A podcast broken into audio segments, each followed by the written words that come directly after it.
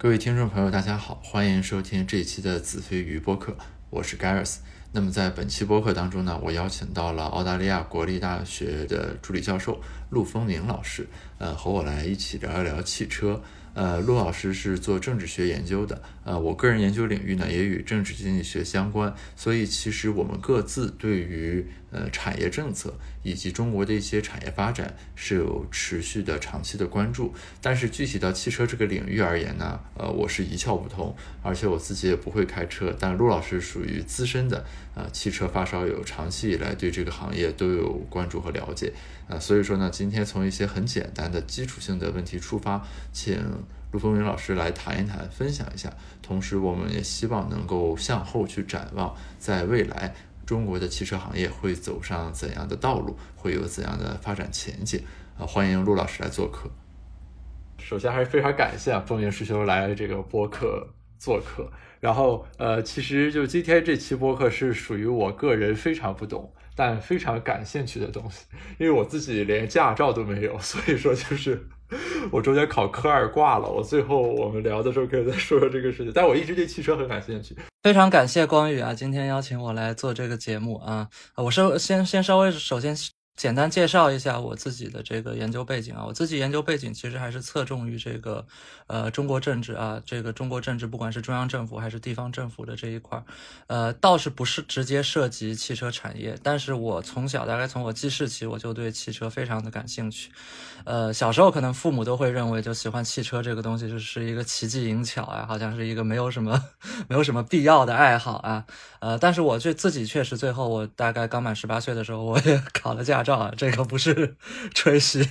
然后，然后这个这个我也一直对汽车产业非常的关心，呃，而且到现在的话，我们其实会发现，其实汽车产业它在国民经济中地位还是很重要的啊。这个地方政府对汽车产业，呃，对这个招商引资中，如果能引引进一个这个汽车汽车企业整车厂，那是最好的了。哪怕是零部件厂，他们都是非常欢迎的。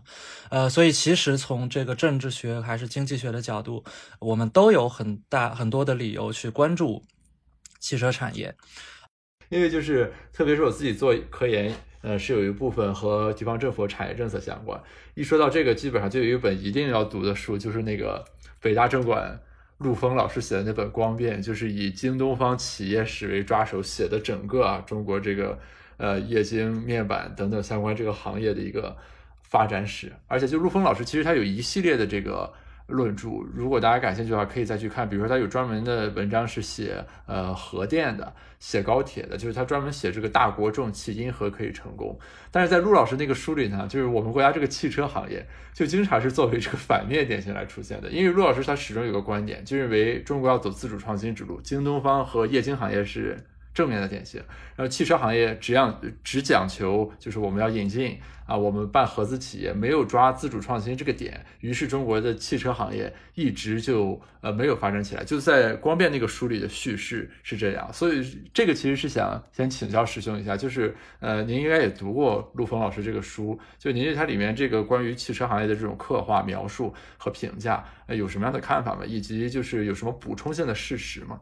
呃，那么我也很高兴你能够提到陆峰老师的这个著作哈。呃，陆峰老师，这个我在北大，呃，我在北大做博后的时候，我也我也远呃远远的见过他几次。呃，这本书在社会上的影响非常大，包括他其他的作品在社会上的影响都非常大。而且不光是他这本作品啊，如果大家有心的话，可以注意一下，大概前几年一些自媒体，比如像什么呃饭桶戴老板啊，也有一些这个类似的观点。但类似的观点你读了以后，就会发现它其实是洗稿这个陆峰的这几本。作品的啊，大概的这个观点，这个观点太危险了。对 对对，是这个这个用“洗稿”这个词不太好，但是你就就这么说吧，里头会发现很多这个陆峰老师这个观点的影子。对，呃，exactly 对。这个陆峰老师的观作品，大家如果没看过的话，我在这儿就简单的给大家这个概括一下陆峰的观点啊。陆峰的观点就是说，这个呃，为什么这些企业他会这个这么执着的去追求呃自主创新呢？的像京东方这些企业啊，因为他们有工业精神因为他们有这个追求自主创新的这个工业基因和工业精神，而这个工业精神它是依托于这个前三十年创立的这个国有企业作为这个组织这呃这个形式在来存在的。虽然以后他们可能有的经历了一段时间的合资啊还是什么，但是他们这个工业基因和工业精神依然呃通过这个组织的形式啊传承了下去啊。我不知道我这个概括是不是准确啊，至少我的理解。是这个样子的，然后这个自媒体里面我们看到的很多观点，其实也都是反映到，呃，也是这么反映的。那么相对而言，这个呃，从反面来说，像的最典型的两个反面典型，呃，就像中国足球一样，似乎一直到前两年一直是永远的两个反面典型，一个就是汽车产业，一个就是民航。呃，严格来说，应该是这个民航飞机的制造，就是这个为什么当时把运十给砍掉了，然后后来长期就没有发展。呃，这两个就是像中国足球一样长期的反面典型，呃，那么按照这个理论来解释的话，汽车产业和这个民航飞机的这个制造，呃，它显然就是没有这种工业精神，呃，那么这种观点是不是正确呢？我个人说实话，我是不敢苟同的。那么，但是在这里呢，我觉得我还是先列举一下，像光宇这样呃所说，我先列举一些事实看看，然后让大家来看看，呃，这个逻辑是否在其他产业能不能。呃，这个逻辑在其他产业是不是也 work？呃，那么我们先来，呃呃，那么我们可以就先从几个方面来谈起。我们先不谈这个关，呃，这个逻辑的对错，我们先从一些。呃，汽车产业和液晶面板产业，就是京东方所在的这个液晶面板产业，呃，它的一些不同谈起。因为与其跟比如像高铁啊，还有核电这一些，其实不是直接面向 consumers 啊，它不是这个 B to C 的这些产业。呃，相对来说，液晶面板和汽车产业它的可比性是相对来说最强的，所以我们就先从这两个产业，呃，相比较起。那么这两个产业其实是有几方面的不同的。呃，首先呢，其实它在改革开放前的技术基础就不同，因为陆丰它这个观点里面很重要的一部分是这个所谓工业精神，是这个产业呃是这个工呃工业精神它这个传承的载体是这个工业组织，那么我们就要看它它这个工业组织创立一开始它到底是什么情况，它能不能把这种真的把这种工业精神给传递下去，它它一开始有没有这种所谓的工业精神，如果没有的话，那也就无所谓传递了。呃，那我们就可以看一下，呃，像京东方，其实它的前身大家可能都知道，呃，很多人可能都知道，它是北京电子广场啊，七七四厂，呃，它的这个位置就在现在北京九仙桥那一带，然后后来还有很多这个配套的厂，比如有著名的七九八啊这些之类。七七四厂它本身是苏联援华的著名的苏联援华的一百五十六个工程之一，还有好几个它的配套企业都是这个一百五十六个呃工程之一。那么这些工程，它基本上它是这个电子管制造的这几个企业，那么它基本上是代表了大概四呃二十世纪四五十年代的这个技术水平，就是苏联它更早的时候，它通过从西方承接的技术转移，然后加上一些自己的研发开发的这些技术，呃，一百五十六个工程里面有没有汽车相关？那么有，就是著名的一汽，一汽，但是一汽它不是现在。不能等同于现在的一汽，实际上它引进的是严格来说是一汽的一条中型载重汽车生产线，是三点五吨的卡车，就是著名的我们看到的这个新中国的第一辆汽车，呃，解放 CA 幺零，呃，三点五吨的中型卡车，对，就是历史课本里那个什么，就是第第一辆国产车走下。流水线的那个经典照片，就是应该是这个。对，走下流水线，包括后来雷锋开的也是这一辆卡车。呃，这一辆卡车实际上它是大概一个什么水平呢？差不多也是呃四十年代的技术水平。它仿制的是苏联叫做吉斯幺五零，呃，中型载重卡车，就是苏联把整一条这个生产线复制了一套，呃，给中国。这个吉斯幺五零卡车呢，它是苏联在呃。二战期间，美国援助苏联的两款卡车，一款叫做斯蒂贝克的这个 US 六中型卡车，另一款是万国的 K 二幺幺。这两款中型卡车的基础上，加上苏联的一些改进，呃，改进出来的一款大概四十年代水平的中型卡车。呃，那么这一款中型卡车，它代表了四十年代的技术水平。但是苏联注意，苏联当时并没有给中国任何轿车生产的技术，任何乘用车生产的技术，因为我们今天讨论的汽车产业主要还是乘用车生产的这个。我刚才其实就想确认，就是所以说我们国家的工业基础，就如果我们单纯的看液晶面板和汽车的话，其实京东方的那个前身是在最一开始建立工业基础的时候就有的，但是我们国家的汽车产业。里面的工业基础是其实是侧重在这个就是卡车的这个方面，而不是我们今天大家就日常生活中家里开的这种小轿车、乘用车，对吧？对对对，我们一开始的这个工业基础是在卡车方面啊，所以说我们在改革开放呃一开始的时候，呃，汽车业界的业内人他有一句这个说法是这个中国的汽车产业叫缺重少轻，因为中国汽车产业它没有这个重型卡车。呃，这一块是比较缺失的，就是十几吨以上的这个重型卡车，呃，然后轻呢，就是指轻型车，就是乘用车，呃，乘用车我们自己的这个技术是怎么来的呢？因为当时苏联。援助中国的时候，毕竟中国当时还是一个农业国，呃，对于轿车的需求非常少。对于轿车的需求，基本上就是一些这个高级领导干部的公务用车和接待用车。那么这一部分当时的想法呢，是这个直接从苏联和东欧国家引进就可以了啊。苏联呃可以从苏联引进，然后苏联呃东欧的一些其他国家，像这个特别是捷克斯洛伐克，捷克斯洛伐克斯斯柯达。啊，他在这方面是很有名的。你现在去军博还能看到当时，呃，斯柯达赠送给呃，应该是捷克斯洛伐克政府赠送给毛主席和呃朱德元帅的两辆呃两辆豪华轿车。呃，但是呢，这个大概从什么时候我们开始自己研发轿车了呢？实际上大概就是从这个五六年、五七年，这个毛主席决定要这个走一条跟苏联有一些不同的我们中国的这个社会主义道路以后。那么从这个以后呢，这个国内的一些这个呃，一开始是汽车，呃，先是这个一汽，一汽仿制了一辆叫东风牌轿车，根据法国的一款小轿车，呃，研发了呃这个仿制了一款东风牌轿车之后，呃，一汽这个研发出来了这个供中央领导人乘坐的红旗，然后这个上海。呃，上当时还叫上海汽车修配厂，应该是它只是一个汽车修理厂，他又通过模仿一辆，呃，通过借来了一辆奔驰，然后敲敲打打敲出了这个最初的上海牌轿车，是供这个大概是省部一级的这个，或者是再低一级，应该应该来说是后来是到这个呃。地厅一级啊，地师级的这个领导干部使用的上海牌轿车，呃，然后六十年代呢，又仿制通过仿制苏联这个嘎斯六九的吉普，这个北京汽车制造制造厂这个仿制出了北京吉普二幺二，就是那个很著名的那个北京吉普的那个北京的那个吉普，这个检阅红卫兵用的那个吉普。那么这几款车实际上它都有一个特点，就是它并不是流水化呃工业化流水线生产的产品。它实际上都停留在这个可以说是停留在手工业的阶段，呃，像红旗，它一年的产量最多一年只有一百多台，不到两百台，基本上是靠手敲出来的。然后大部分零部件也是一汽自制的，它并不是像现在我们看到的这个汽车一样，它是通过这个零部件的供应商供应的。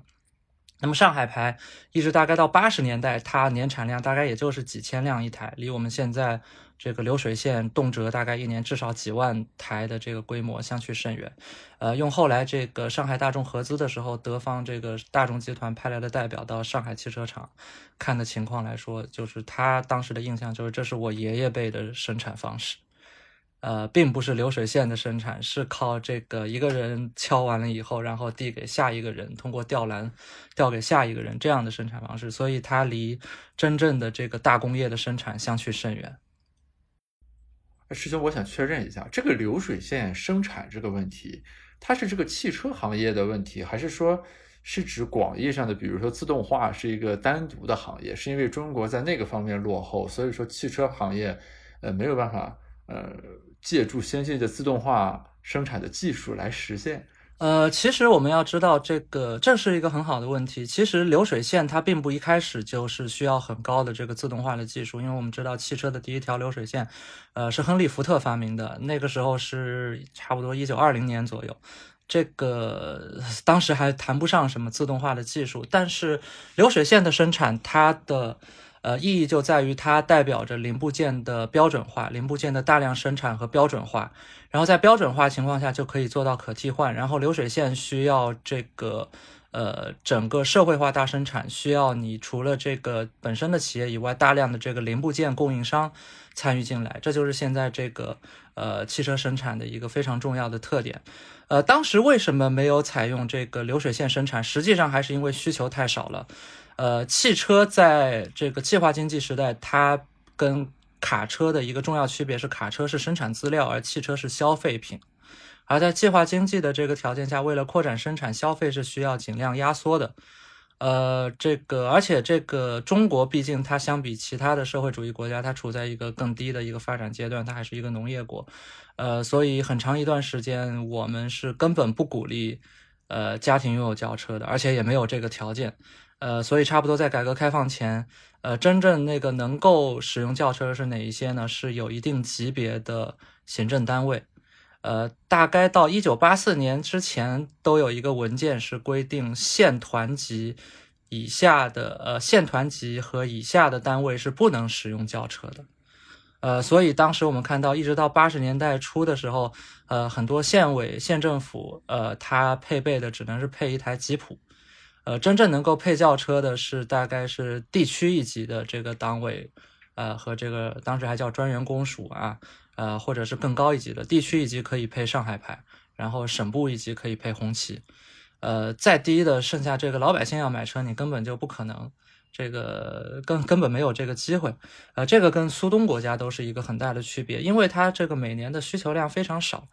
呃，所以它也没有必要去做这个工业化流水线的大生产，因为呃，按照现在的价格，比如一条流水线你要这个。呃，建一条流水线起码是几十亿的投入，那你为了这个几百亿、呃几百辆、几千辆的这个规模，你确实也没有这个必要。呃，做流水线，就好像这个法拉利，它是 并不是流水线生产下来的，因为他们一年可能就几百辆、几千辆。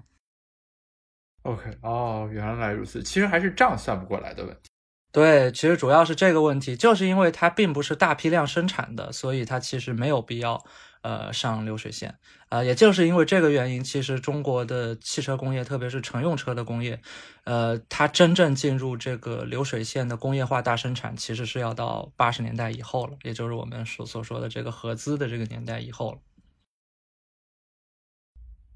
OK，呃，刚刚师兄你讲的这个是说，我们从工业基础上来说，呃，京东方伟代表这个液晶面板。和家庭乘用车，它的这个起点是不一样的。后者的这个开始发展的时间其实远远要晚。我们在最早期的时候，有的工业基础只是，呃，比如说卡车，就是运输这种的这个呃车辆，这是一个方面。另一个方面，我其实比较好奇的，就是说，不管我这个基础怎么样，其实在这个过程里面，你是有机会去转变一开始这个禀赋的。嗯，比如说京东方也不是完全他从零开始搞了个研究院，然后一点一点开始研究，最后全研究出来，他也是。呃，有并购有出手的，而且陆峰老师那书里还专门讲了，就是他怎么样在关键时刻，他那个工业精神发挥作用，他的领导敢于拍板，利用当时还很原始的资本市场怎么进行运作，把哪里的那个生产线呃买过来了，而且买对了。那么从这个角度来说，汽车产业应该也有同样的机遇或者机会来实现这样一些操作吧。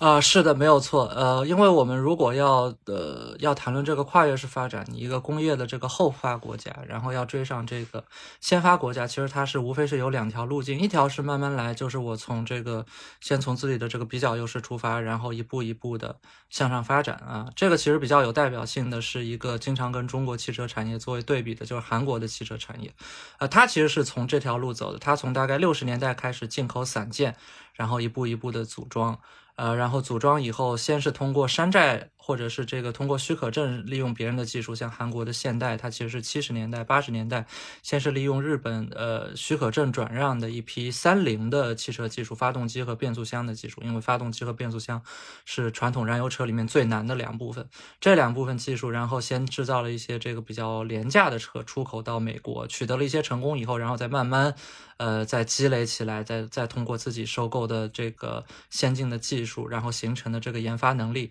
最后现呃，现代汽车差不多是到九十年代，甚至是二十一世纪初期，它才成为了这个国际上真正有影响力的、有有非常强的独立研发能力的这么一个汽车生产厂商。呃，这个因为汽车生生产的竞争是很激烈的，呃，它这个过程用了差不多三十多年，将近四十年的时间才完成。那么你要快一点，有什么办法呢？快一点的办法也是有的，就是你直接去收购一个成型的。呃，汽车生产厂商，然后可以在它已有的技术研发能力上，你获得了它已有的技术研发能力和它现有技术的知识产权，或者至少是部分知识产权，然后在它现有技术研发能力的基础上，你再可以研发一个新一的呃，研发新一代的技术，就相当于你跳过了之前几代的技术空档。然后可以在一个更高的起点上来开发，这实际上也是京东方所做的。京东方，它我们可以会通过陆峰老师的书回顾一下它的历史。他在呃做了十几年合资的小股东以后，他是跟这个松下合资做了一个显像管。他是在二零零三年的时候，以三点八亿美元的价格，呃，利用当时韩国现代半导体的财务危机，收购了他们现代半导体旗下的一个公司叫 Hydis。然后开工建设，利用 Hydis 的技术开工建设了五代的这个 LCD 的线，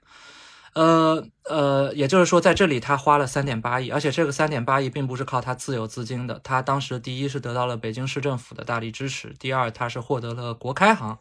的支持，然后通过国开行的关系组建了一个银团，获得了总计我刚还查了一下书是七点五亿美元的贷款，呃，那么。在液晶面板行业大概是这么一个数，那么在汽车行业大概要多少数呢？我先首先说一下这个液晶面板行业、液晶显示行业跟汽车行业的对比啊。二零二零年的数据，液晶显示行业全球的市场规模差不多是一千三百、一千四百亿美元，而全球汽车产业的规模是多少呢？是二点五万亿美元，也就是说差不多是液晶显示行业的十倍多、十几倍。呃，那么差不多你在汽车行业里面，你要收购一个这样的平台，大概要花多少钱呢？差不多也是十几倍。呃，中国企业在这方面收购最成功的例子，实际上，呃，在周黎安老师的这个书里面也讲了，就是二零一零年，吉利收购了瑞典的沃尔沃，从福特旗下收购了瑞典的沃尔沃。这个实际上是一个打折价，因为我们知道，二零一零年是在金融危机之后。哦，因为金融危机呢。对，金融危机之后，福特的处境非常困难，所以他急需套现。呃，急需套现呢，这个因为我们知道，福特九九年收购沃尔沃，从沃尔沃集团收购沃尔沃的时候，花了六十五亿美元，最后是差不多是打了一个三折，打了一个不到三折卖给吉利，这个价格已经是非常优惠了。但是这个十八亿美元。吉利收购也是非常不容易的。当时吉利一年的净利润才大概一亿多美元，他靠自有资金也是不可能收购，呃，收购这个沃尔沃的。他最后是通过了这么几个渠道，他通过了自己的融资，然后非常重要的，像周立安老师书里提到的，他是获得了好几个地方政府的融资，获得了大庆市国资委、上海市嘉定区的国资。呃，这两个国资平台的融资大概几十个亿人民币，然后他还获得了张家口市和成都市市政府这两个地方市政府的支持，然后通过他们的协调获得了大概也是几十个亿的几十个亿人民币的银行信贷，最后是蛇吞象把这一单给吞下来了。当然，这个交换条件就是最后这个。呃，沃尔沃要在那边设厂或者是设总部，最后总部是设在了上海嘉定，然后剩下的有的这个整车厂和这个发动机厂是设在了剩下的几个地方。呃，然后这几个条件它大概要到什么时候才能具备呢？实际上大概是要到二十一世纪以后才能具备，就是这些融资的条件，你不管是通过银行融资，还是通过这个地方政府或者它地方政府的国资平台。融资这个条件差不多是要到二十一世纪以后，呃才能具备的。呃，如果是在之前你要花这么大的一个价钱去收购的话，中国应该没有企业，呃，能够。能够做到这一点啊，举个例子，八十其实还是买不起，买不起，真的是买不起。呃，像八十年代的时候，我们知道八十年代去呃国家的这个整个中国的外汇储备大概也就是维持在几十亿美元这个情况，外汇是非常珍贵的。呃，即使我们考虑到呃物价的上涨，当时你拿出要拿出一下子拿出几亿美元，接近十亿美元去收购这样一个平台，这个这个实在是不现实。呃，八十年代中国的汽车企业。他去作为合资方，实际上大部分时候他合资时候主要入股是以厂房，是以人员设备。呃，来呃，土地啊，它非常重要的土地来入干股，真正投入的资金是非常少的。呃，举一个例子，像当时上海大众合资的时候，最后是通过中国银中国银行上海市分行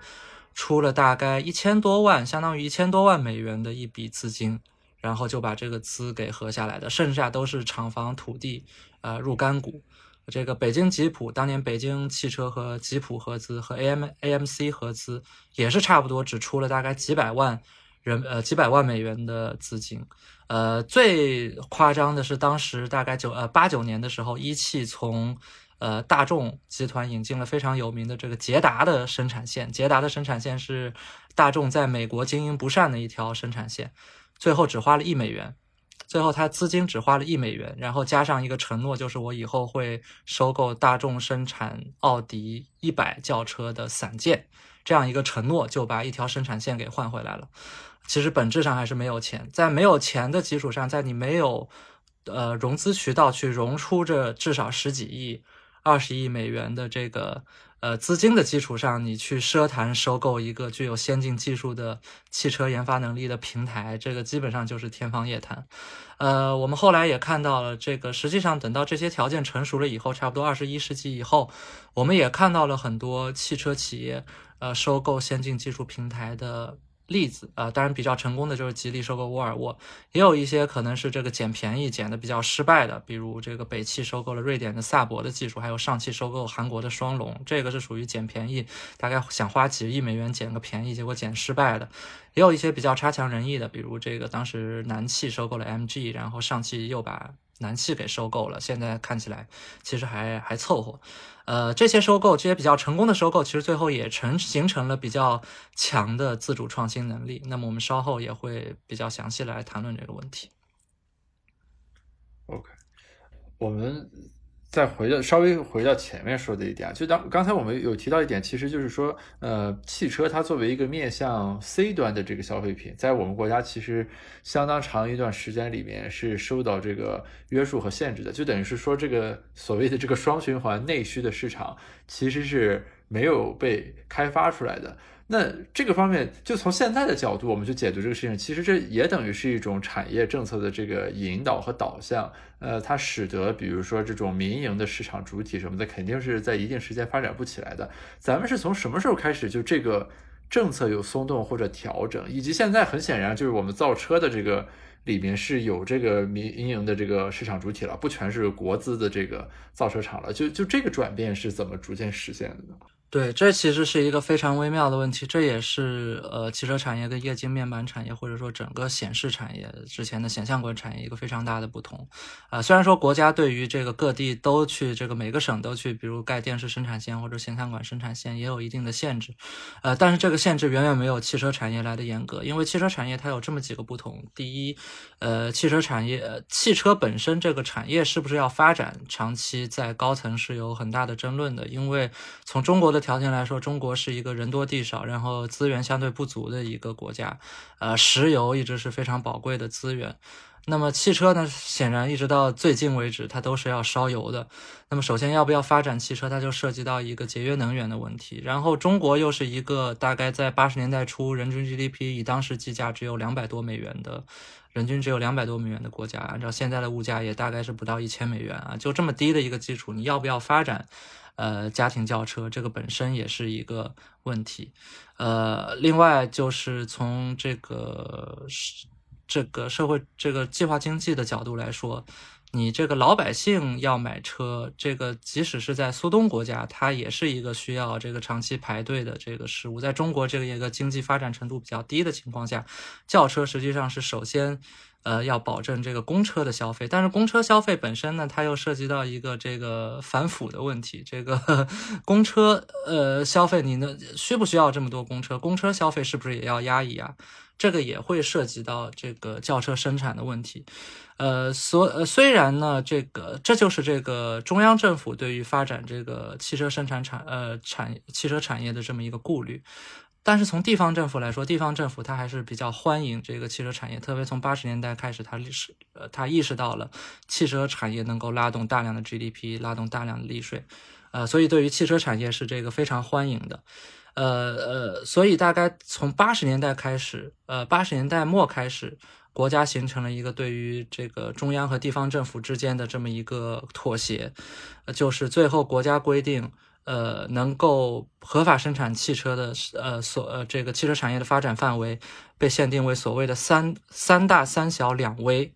三大是一汽，呃，就是一汽的奥迪和一汽的大众，二汽东风，二汽东风当时的神龙富康。就是那个没有屁股的这个雪铁龙的小轿车，上汽对上上汽大众对呃那个富康在武汉那边是非常常见的。还有这是呃还有上汽大众桑塔纳，这是三大，还有三小广汽标致，这是一个最后做黄了的一个企业。天津大发就是生产夏利和那个面的，那个黄色的这个面的小型的那个面包车，还有北京吉普生产那个切诺基，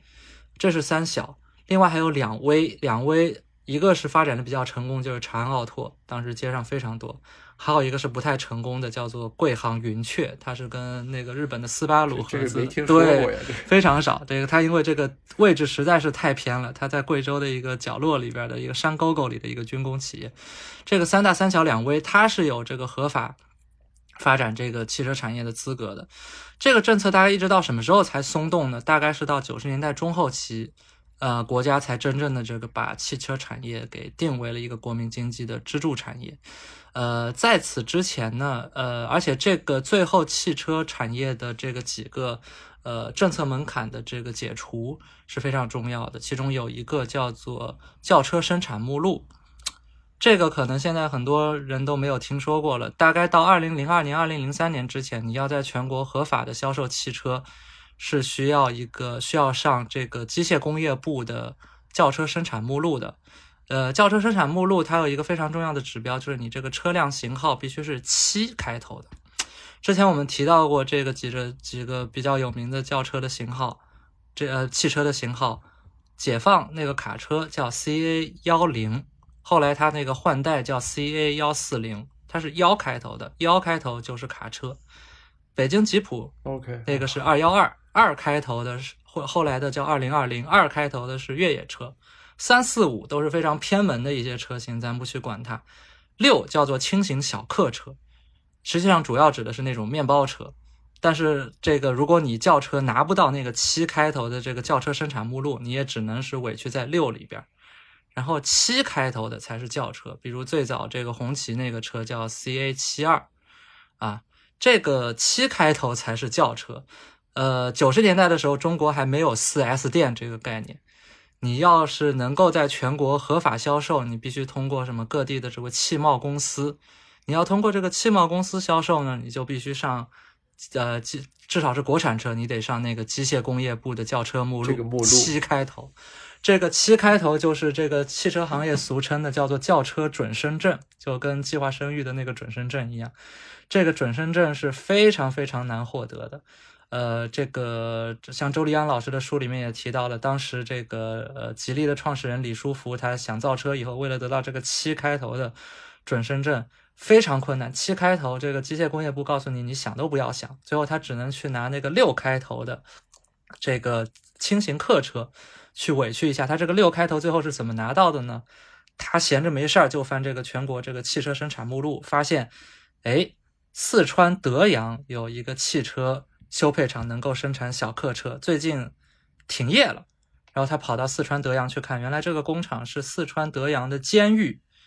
运营的啊，里边这个生产的工人都是服刑人员。然后他最后咬咬牙，还是想办法把这个生产资质给买下来了，然后想办法把这个生产资质给转到了他的老家台州临临海。那这也是企业家精神。对，这些就是企业家精神。还有一个非常有名的一个企业家精神，就是现在可能做的稍微差一点，但是前几年做的还是不错的，就是安徽的奇瑞。安徽的奇瑞呢，它是一个，实际上它也是一个国企，但是它是一个地方国企，它是安徽芜湖呃扶植起来的一个地方国企。它的董事长尹同耀，呃，尹同跃啊，有的叫尹同耀，有的叫尹同跃，我们还是叫他尹同跃吧。呃，他以前是他本人是安徽人。呃，他从这个大学毕业以后，在一汽的红旗轿车厂做技术员，后来又参与了这个捷达生产线从呃美国从德国的引技术引进，应该说是一位老汽车人了。后来他被这个安徽省给挖回了家乡来做他们这个汽车产业。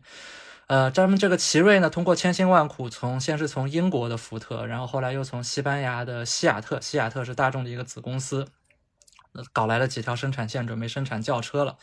然后这个时候也遇到了这个准生证的问题。准生证的问题呢，他们没有准生证怎么办呢？就没有办法在全国销售，只能偷偷摸摸的上了他们芜湖市自己的一个土政策下面的一个客车目录。这个客车目录呢，允许他们作为芜湖市的出租车使用，然后可以在附近邻近的几个省销售，啊，但这个并不是一个长久之计啊，并不是长久之计，那怎么办呢？最后他们只能委身给，呃，上汽，上汽入了百分之二十的干股，上汽每走出一分钱，就入了百分之二十的干股，而且上汽要求他们做出一个承诺，以后不要求上汽投入任何资金，上汽就是一分钱不出。获取了百分之二十的干股，但是换回来的是什么呢？就是他们可以挂靠在上汽下面，获得在全国销售的资格。这就是当时如果真正具有企业家精神的这些企业，他们是怎么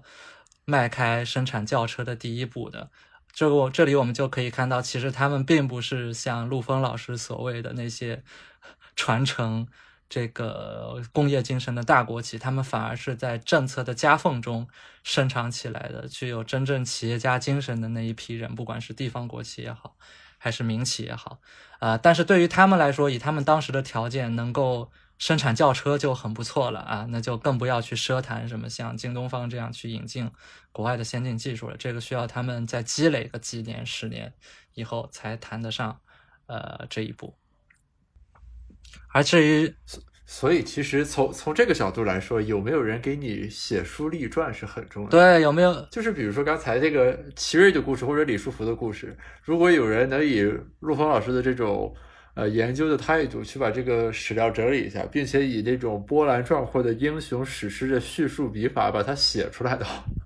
应该是不输给光变的精彩程度的。对这个光变，其实精彩程度肯定是不输的。但是据我所知，哎，这个也是这个中国这个媒体人啊，媒体人的悲哀。这个媒体人没有来干这个的，然后学术圈也没有来干这个的。我看到，比如当时这个吉利收购沃尔沃的这个事情，最后好像是他们只请了一个。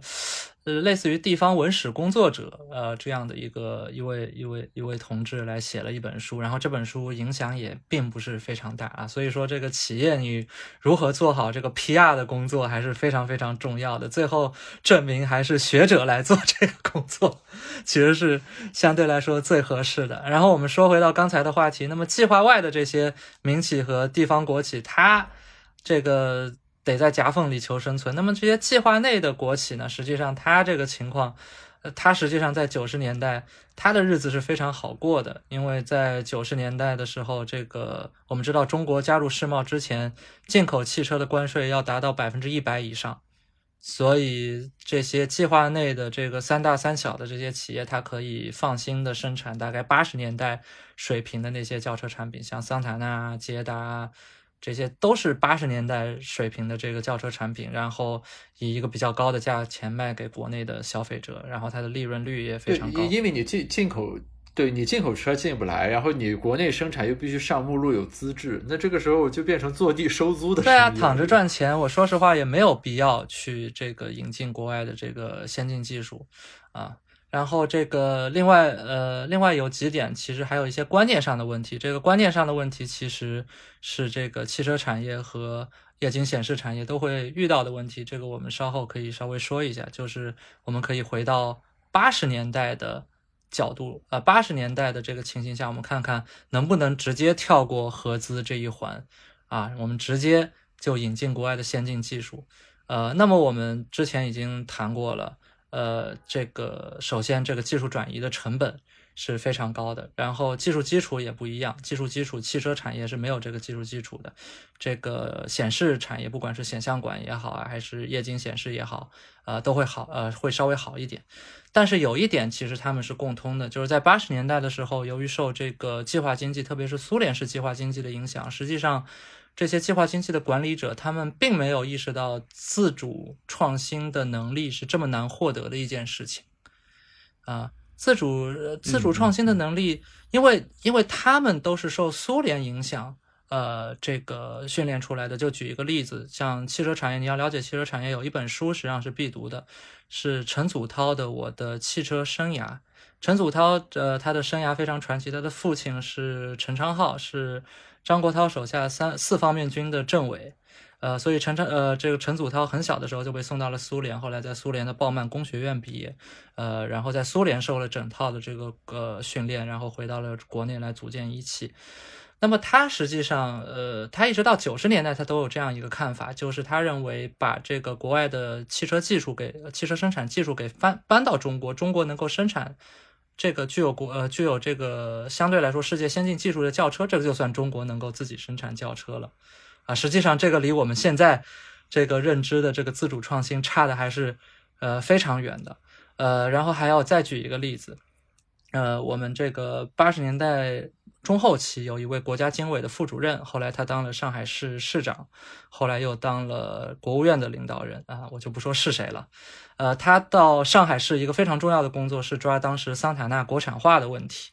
呃，桑塔纳国产化当时是一个非常大的问题。桑塔纳一直到八十年代末都是必须依赖进口零件的组装的，国产化率一直上不去。当然，最后在他的主抓之下，这个国产化率终于上去了。呃，然后他当时就发了一句感慨：如果桑桑塔纳这个项目做好的话，呃呃，这个中国本身在国际上拿得出手的工业品就不多，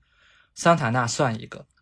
啊，当然，他这个想法里面，我们隐含就可以看到这样一个逻辑，就是他并没有太考虑这个桑塔纳本身它这个自主知识产权的 问题，或者说我们有没有能力在桑塔纳的基础上研发自己的产品，呃，这一层并没有考虑到。而且桑塔纳毕竟它是一个八十年代初水平的产品，你到九十年代以后，你在国际上还拿得拿不出手，这个是另外一个问题。因为这是为什么呢？是因为在苏联的这个计划经济体制下，它其实是不太重视自主研发，呃，这个自主创新的能力，或者说自主研发技术的能力的。苏联它的这个汽车产业是怎么发展的呢？它先是四十年代、五十年代引进了一些这个美，四十年代引进了一些美国的技术生产卡车，等到它六十年代。需要引进，是要造汽车，因为这个生产，这个生活水平提高了，苏联的老百姓有也需要自己的汽车的轿车的时候，怎么办呢？他又去意大利的菲亚特引进了一条生产线，然后就这么一条生产线，这个拼拼补补，然后小打小闹，这个小修小补，最后一直生产到了苏联解体。呃的，对，他是这个以许可证，这个购买许可证的能力在苏联本国生产的。然后，因为它没有市场的竞争，所以它也不需要进一步的去改进技术。呃，这个就是在计划经济时代下，这个人们对于对于引进技术的一个认知。你真的要形成像陆峰说的这种，这个在市场竞争中不断的去更新，以几年为周期去更新自己的技术，不断的研发自己的技术。这这一代的技术上市以后，我就要开始研发下一代的技术。形成这样一种这个生产模式，这个是需要市场的，在市场经济里受教育才能够形成的。然后这一点，我们恐怕是要等到这个至少要到九十年代或者二十一世纪以后，才会有，才会有这样一个条件。OK，哦，理解。呃，也就是说，其实就刚才师傅提到很重要的一点，就是在相当长一段时间里面，这个，嗯。非不为也，就不是说他在做选择题，我不去自主创新，而是大家脑子里命的这个题里面，可能就没往这上面去想啊。呃，是因为我们站在后眼的视角说，这个产业发展有这几种路径，这个走了这一条，这个走了那一条，我们说它有一些选择，或者说怎么样。但是在当时那个时点上，决策者的脑袋里，他的那个。Mental model 它就不一定有我们现在所谓的自主创新这样一种概念或者说想法，而不是说啊，他故意抛弃了自主创新的路径，选了一个这种。呃，引进的这个道路，对吧？就是这个其实是一个事后看的叙事，对，和历史演进过程里面当下时点的选择它是不一样的。对，它实际上是一个 from hindsight 的这么一个偏误。呃，如果我们回到八十年代，甚至回到九十年代啊，我们就假设能不能假设一种反事实，就当时就引进了这个呃这个自主创新的技术，或者开始自主创新，有没有这个条件呢？现在来看是不呃不太具备的。它有人认知上面这个思想上面的这一些局限，然后也有一些这个制度上的局限，比如说我们刚才说的这个中央政府和地方政府，中央政府它实际上对于发展轿车产业是有顾虑的，然后它需要限制在周立安老师所说的这个行政发包制的条件下，地方政府这个。过热投资、重复投资，然后过度竞争，就每个省它都去投资这个呃轿车工业的这个冲动，那么它就必须要出台一些非常严格的这个政策，然后这些非常严格的政策确实也客观上限制了地方国企和民企的这个成长空间，而且民企我们还大家也都知道，还涉及到一个所有制的问题，这个这个民企这个所有制的问题，可能差不多要到九十年代末才陆陆续续的解决，那么这些。这这些问题，你回过头来要求我汽哦，我好，这个呃，你好，这个汽车产业在八十年代我就可以不管这些问题，然后就可以这个这个放开这些条件，放开这些限制发展，这个也是显然也是不可能的。毕竟你汽车产业也只是一个经济里的一个局部，你不可能抛开这些条件的限制，呃，来奢谈这自主创新，来奢谈这个呃这个追求自主创新或者引进自主创新能力。这样一个情况，嗯嗯，OK，呃，然后是我一直有一个概念没太弄懂啊，这个潜在的事情，就是比如说现在中国的路面上跑的奥迪，是不是它是有不同种的？有的是就是这个车是在海外造的，中国海通过中国海关进来的这种叫进口奥迪，然后如果是咱自己国内的，比如说一汽大众造的，就是国产奥迪，是这样吗？就就是说中国其实是有。这种不同种的这个奥迪在路面上跑，对，呃，这个事情实际上也不是一个中国特有的现象。你在呃美国，实际上你也会见到这个进口奔驰和国产奔驰。进口宝马和国产宝马，那这个差别是什么呢？对，实际上这不是一个这个中国特有的现象啊。虽然说中国这个汽车产业一直大概从八十年代走了一个合资的道路，但这个合资呢，实际上是分这么几种。呃，有一种合资实际上是，呃，这个这个国外的汽车生产商你需被迫需要在中国生产，所以他必须要获得这样一个资质，因为在中国你要生产汽车，一直到最近几年。一直到特斯拉才打开这个先例，之前都是必须是跟中方企业合资，而且中方企业占股必须是超过百分之五十，你才有资格在中国生产呃轿车的，什么是取得这么一个资格。但是在没有这些限制的国家，比如说美国，比如说一些这个欧盟新入欧盟的一些国家，实际上它是可以独独资生产汽车的，这实际上是他们在全球布局生产的一个策略。在全球布局生产的这么一个策略，呃，实际上很多国外的汽车厂商，他在刚进入中国的时候，他也是想通过中国这个点布局全球生产的，但是他后来发现，在中国生产汽车并没有这个比较优势，呃，所以在中国生产的汽车，这个是需要到大概最近几年，它才实现在这个全球产业链里的这个布局，就是中国生产的汽车也会出口到别的国家去，这个我们稍后再说。呃，在国内生产的这个轿车呢，它长期来说呢，是我们得分为这么几个维度来说。如果从这个在全球产业链里的布局的这个角度来说，实际上，呃，在中国生产的汽车，它本身在技术上，它本身这个生产线的技术上，现在跟国际，呃是，呃，国际一流水平，实际上差距已经非常小了。呃，因为首先中国现在是世界上最大的汽车生产厂商，它已经不像九十年代了。在九十年代的时候，你拿一些这个九九十年代中国是一个很小的市场，消费水平又低，然后又有很高的关税壁垒，你拿一些老的产品过来就 OK 了。但是现在中国的这个消费者也越来越挑剔了，你不拿最新的产品过来，很多消费者他是不愿意接受的。呃，所以现在同品牌的国产产品和进口产品，特别是最新款的产品，它在技术水平上的差别实际上已经被抹平了。甚至有的国内工厂是，呃，这个企业在全球的这个生产布局里面，它被它树为是最先进的工厂，比如宝马在沈阳的铁西工厂，啊，这是，呃，这实际上是技术水平的这个差别。这个剩下的这个差别呢，实际上有一些是世界上共有的，有一些是中国独有的。呃，有一部分的差别呢是这个工厂在质量管理水平上的差别。呃，这个差别里面就涉及到一些比较玄学的问题啊，比如这个工厂的品控啊，它这个这个周围这个零部件商的这个它所选取的这些零部件供应商的这个质量水平，呃，这个在国际上其实大家公认这个这个名声比较差的有这么几个，就是宝马和奔驰，实际上在南非他们也有生产线。呃，生产一些产品，然后这些产品质量就相对来说没有比如德国生产的那么好。然后大众在北美，特别在墨西哥的那条生产线也是公认品控做的比较差的。国内实际上也有几家这个品控比较差。前几年的长安福特就是公认这个消费者的名声是相对来说是比较差的，呃，这个这一点实际上并不是一个中国独有的问题，在世界上很多国家都存在。那么还有一个问题呢，实际上就是针对中国消费者的一些特意的减配了，比如你提到这个现在这个路上，呃，可能有进口的奔驰、进口的宝马，也有国产的奔驰、国产的宝马，它可能有的就会针对中国的消费者做一定的减配。比如说，这个前几年就有一些媒体爆出来，这个北京生产的奔驰，它相比这个在国外生产的，在德国或者在美国生产的奔驰，它有一部分这个钢呃这个铝部件，应该是铝部件，就换成了钢的部件。钢的部件呢有什么好处？就是成本下降了，但是它的缺点呢，就可能造成车的自重增加了，之后就会造成一系列的问题。呃，这个就是一些针对国内消费者相对来说的一些减配。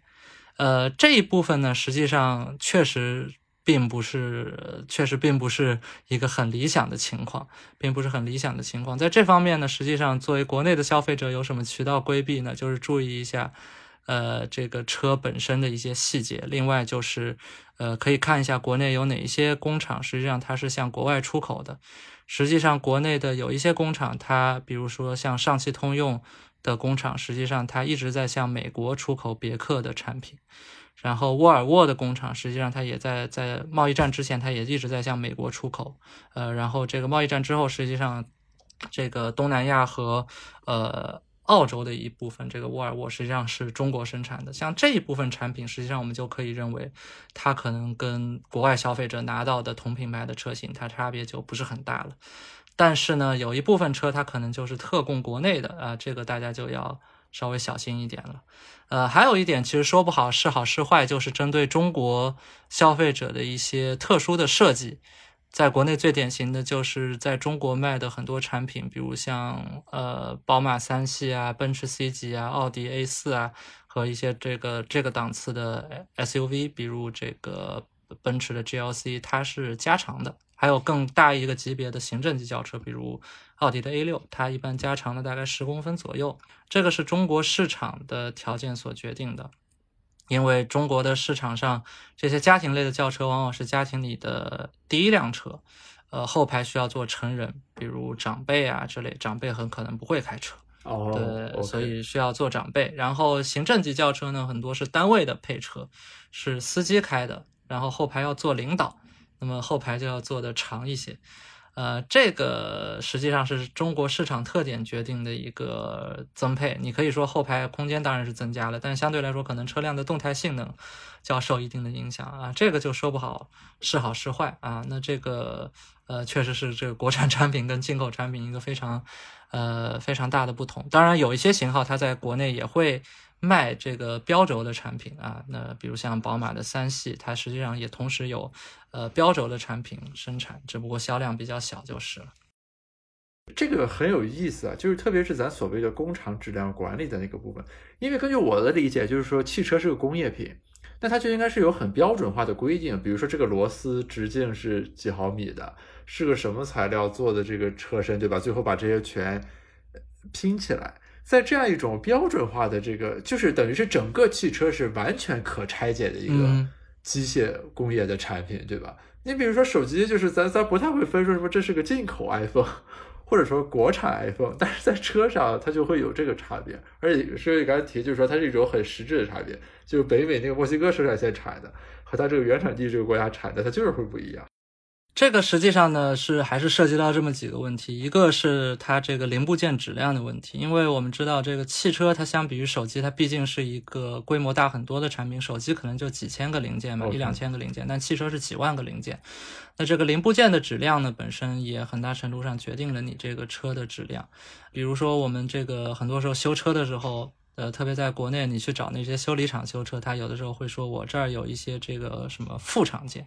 副厂件什么意思呢？就是这个一些这个规格差不多的零件，但是它可能不是这个主机厂指定的 OEM，对，这不是它这个原装的 OEM 生产的这个零部件。这个道理就好像，比如说你呃，我这个手机的充这个充电器坏了，然后外面再去买一个充电器，你这个时候可能你有啊 Apple 原装的充电器。也有比较便宜的，可能是这个这种这个国内的这个其他的厂生产的这个充电器，我便宜肯定是便宜，但质量差一点呗。呃，这个反映在这个汽车生产的这个例子上，就是，呃，毕竟汽车在一个地方生产，很多时候它的这个零部件供应商是要在本地配套的，为了节约成本，它是要在本地配套的。那么它在本地配套的这些零部件供应商，它的这个质量如何？呃，很多时候它就能够决定你最后这个整车出来的质量。到底是怎么样啊？这也就是为什么这个在南非我们看到的，它可能这个这个这个这个质量要差一点，毕竟它可能在本土的这个零部件生产商，它各方面的质量就要差一点。然后另外一方面，实际上是涉及到这个整个工人的素养的问题。这里面我们这个反例我们就不举国内了，就举英国的。英国的这个这个汽这个汽车生产，由于它大概从六十年代开始，工人就不断的罢工。它这个工人的这个劳动积极性实际上 并不是很高，所以造成这个英国的汽车产业基本上到现在我们已经几乎是不复存在了。它的这个本土汽车品牌几乎完全被国外的品牌收购了，像劳斯莱斯已已经被宝马收购了，宾利被大众收购了，然后迷你也是在宝马旗下。呃，就之前有一个笑话，这个奔驰的呃这个在英国生产的捷豹。似乎好像有人在车里面发现了这个工人扔在车里的三明治，就可能在这个生产线上吃吃午饭吃三明治，然后吃完以后就把吃剩的半个三明治扔在车里了，然后车里后来这个封枪蛀蜡以后，他这个三明治就留在 留在车的空隙里面了。呃，这是一个笑话，还有一个笑话就是这个大概在日本汽车大规模的进入美国之前。也就是大概七十年代的时候，因为这个七十年代这个石油危机出现之前，这个美国的汽车产业还是这个它不太用担心来自外面的竞争的，这个然后美国的工人他受到工会的这个非常好的保护，呃，所以他实际上也不用很花心思在这个不是很花心思在这个产品的控制上，所以当时这个七十年在美国买车有一个开玩笑的事儿，但是是真事儿。就是你在买车的时候，买像这个通用、福特、克莱斯勒生产的这些，呃，汽车的时候，你要看一看它是哪一天出厂的，千万不要买星期五出厂的汽车，因为星期五那一天这个工人都等着下班，所以这个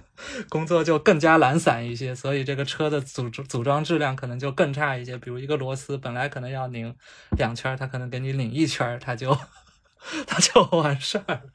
对，像这种就是一些这个在流水线上你很难用一些这个直观的指标来考核的一些东西，就好像这个林毅夫老师说的，这个在这个人民公社下面，你这个这个劳动是很难被观测的，你最后这个劳动到底劳动了多少，这个是很难被观测的。实际上，在流水线上也存在这些问题。那么就是实际上就是这一些问题，最后可能导致了，虽然你整整个车的这个质量的规范都是被严格控制的，但是最后你在不同地方 生产出来的，可能还是有一些有一些不同。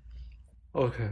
这个其实和我想问的一个问题很相关，因为这几年就是很多企业它都会号称我要造车，比较著名的这个什么下周要回国的贾跃亭，还有什么这个。恒大对吧？就是那个网上吵成一片，说他摆了个模型在那拍照，其实就是个空壳，但是也有企业，比如说华为，就是它会不停的表示说，就是我们做汽车的这个朋友，我们给他提供什么 IoT 解决方案，但我们自己绝对不造车，因为其实就是从消费互联网来看啊，所谓的巨头跨界，经常我们说是降维打击的，什么阿里要做个什么，或者腾讯要做个什么，他就寸草不生，就是他也要搞，其他人就没法搞了。但是在汽车这个角度，就好像所谓的这种在另一个行业里面有很好的这个绩效表现和成就的企业，它这个跨界。我直观感受好像就不太有这种非常成功的，就是我在另一个行业，不管是房地产或者什么做的很好，夸我跨过来，我要说弄车，然后也弄得很好。我我其实之前一直好奇，就汽车这个行当它有什么特殊之处，让这个巨头不能形成这种普遍性的这种打击力度？我感觉师兄刚才说的这个问题，其实应该就是比较关键的。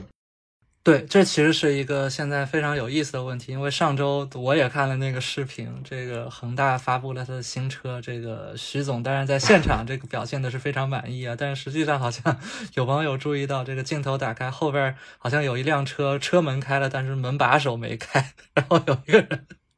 一直在那儿鼓捣，呃，这个实际上就是也从一个细节上说明了汽车它作为一个消费品顶端。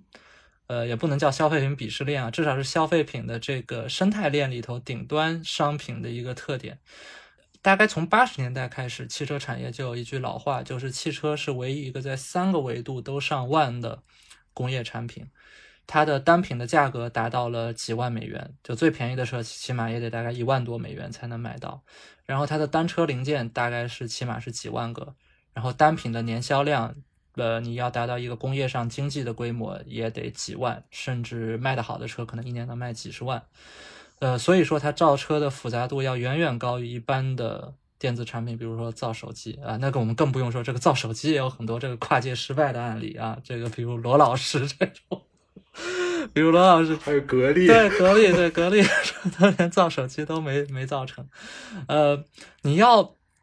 你要造出来这样一个复杂的工业产品，意味着什么呢？就是你要找到这几万个零部件的供应商，你要首先建立这几万个零部件的技术规范，你要有这么一个生产线，然后你要找到这几万个零部件的供应商，呃，而且它能够生产出这个合乎你质量的产品，然后你要。呃，很快的，在一年以内把它做到一个几万，呃，几年之内吧，至少几年之内给它做到一个几几万辆的规模。呃，研发这样一个产品也意味着你的研发时间会非常长。在油车的时代，呃，虽然这个各个厂商都对它的研发周期严格保密，但是我们可以看到一些泄露出来的技术文档，呃，差不多你一辆油车的研发周期，差不多也至少得四到五年。在电车时代，实际上这个时间也不会太明显的缩短。实际上，另外这个我们也提到了，就对于没有造过车的品牌，它需要建立这个起码几万辆车水平的这样一个生产线，然后组织几万个零部件的供应链啊，然后你还要培训工人，因为这个汽车流水线的工人也不是说这个我从一个学校毕业我就学会了，你还得培训他们，所以它的复杂度要高出，比如就大概一一千两千个零件的。手机这样的电子产品的这个生产线、这个生产生产链、供应链的这个难度要高出若干个量级，呃，所以说其实这个造车难这个问题并不是中国所独有的。我们可以看到，实际上我们就不说传统油车的品牌了，油车实际上这个零几年又一大批倒掉的例子。我们就说新能源品牌，呃，新能源品牌不管像特斯拉啊，还是我们现在所说的魏小李，还是。现在国呃国内外更晚起步的一些企业，比如你在美国可能也注意到了有两个新品牌，一个叫 Lucid，一个叫 Rivian，呃，他们已经在这个市场上已经吹了很久了，股票都已经上市了有一段时间了，但是他们这个实车现在应该也就造出来大概几百辆这样的规模。呃，这个什么时候能上万？这个还是什么时候年产量能上万？这个还是未知数。还有国内也有一个例子，国内就是这个吉利旗下现在有一个新能源的品牌叫极客，这个还是在吉利已经有了很多年的造车经验、有沃尔沃技术加持的情况下，它现在还在面临一个非常难的产能爬坡的阶段。我前段时间问了一下他们的销售，说现在大概要等多久提一台你们的实车？他说差不多要等半年这样才能。才能提到他们的实车，对，所以说就这些品牌，它都需要大概几年的时间把一辆概念车变成一辆实车，变成实车，大概这个勉强一点，大概就是现在恒大的这个这个情况吧，就是总算是造出来一辆车，它能不能跑也不知道，然后还要再花大概几年时间。OK，就就反正有个车了，对对，至少有个 就车，实实在有个车了。但是它什么时候能把一辆几辆变成几万辆，这个可能还需要几年的时间，所以这个技术壁垒是非常大的。然后现在呃，其实前两年还有一个新闻，可能呃，Garris 你也注意到了，就是苹果一直说想要造车。呃，对我刚想问这个问题，就是它作为这个手机制造的顶配，在这方面能不能给大家一点惊喜？对对对，手机包括华为造车，好像最近也有了一些新的动作。华为的余承东好像最近有了一些对，就就是他换了那个什么轮值董事长还是什么，就是口风略有变化。对对对，口风略有变化。然后现在呢，他们也是一直在想找一个主机厂的这个伙伴，把它从概念车变成呃，把它真正的呃，就是像苹果造手机一样啊、把主机厂啊，去汽车行业这个主机厂，就是最后组装这个整车的这个厂，包括这个组织供应链的这个厂，把它给变成代工厂，像富士康这样的代工厂。呃，但是现在来看难度还是比较大。我去年好像看到福特准备找现代，韩国的现代作为它的合作伙伴，但最后好像也黄了。呃，也就是说，现在在汽车产业，实际上你这个主机厂，它这个技术壁垒，或者说它在这个这个整个汽车产值里面的占比，它还是有一个比较不可撼动的一个优势，除非你这个新能源品牌。它能够有这个本身就有很强的组织供应链，然后开发研发的能力，比如像未来，未来它最后是找了江淮作为它的这个主机厂资格的这个合作伙伴。呃，除非是这种情况的话，如果你只是比如说像苹果一样，我只是就就开呃苹果造车一样，我只是开发一个软件，我开发一个车机，然后随便装到一个什么车上就行了。至少在现在来看，似乎还是不太现实。呃，如果你是光是靠这个的话，可能你只能成为它一个车机的，就是车上那块屏幕的 合作伙伴。你想要获得一个真的把这个车变成你自己的，恐怕还是有很大的，还是有很大的差距。OK，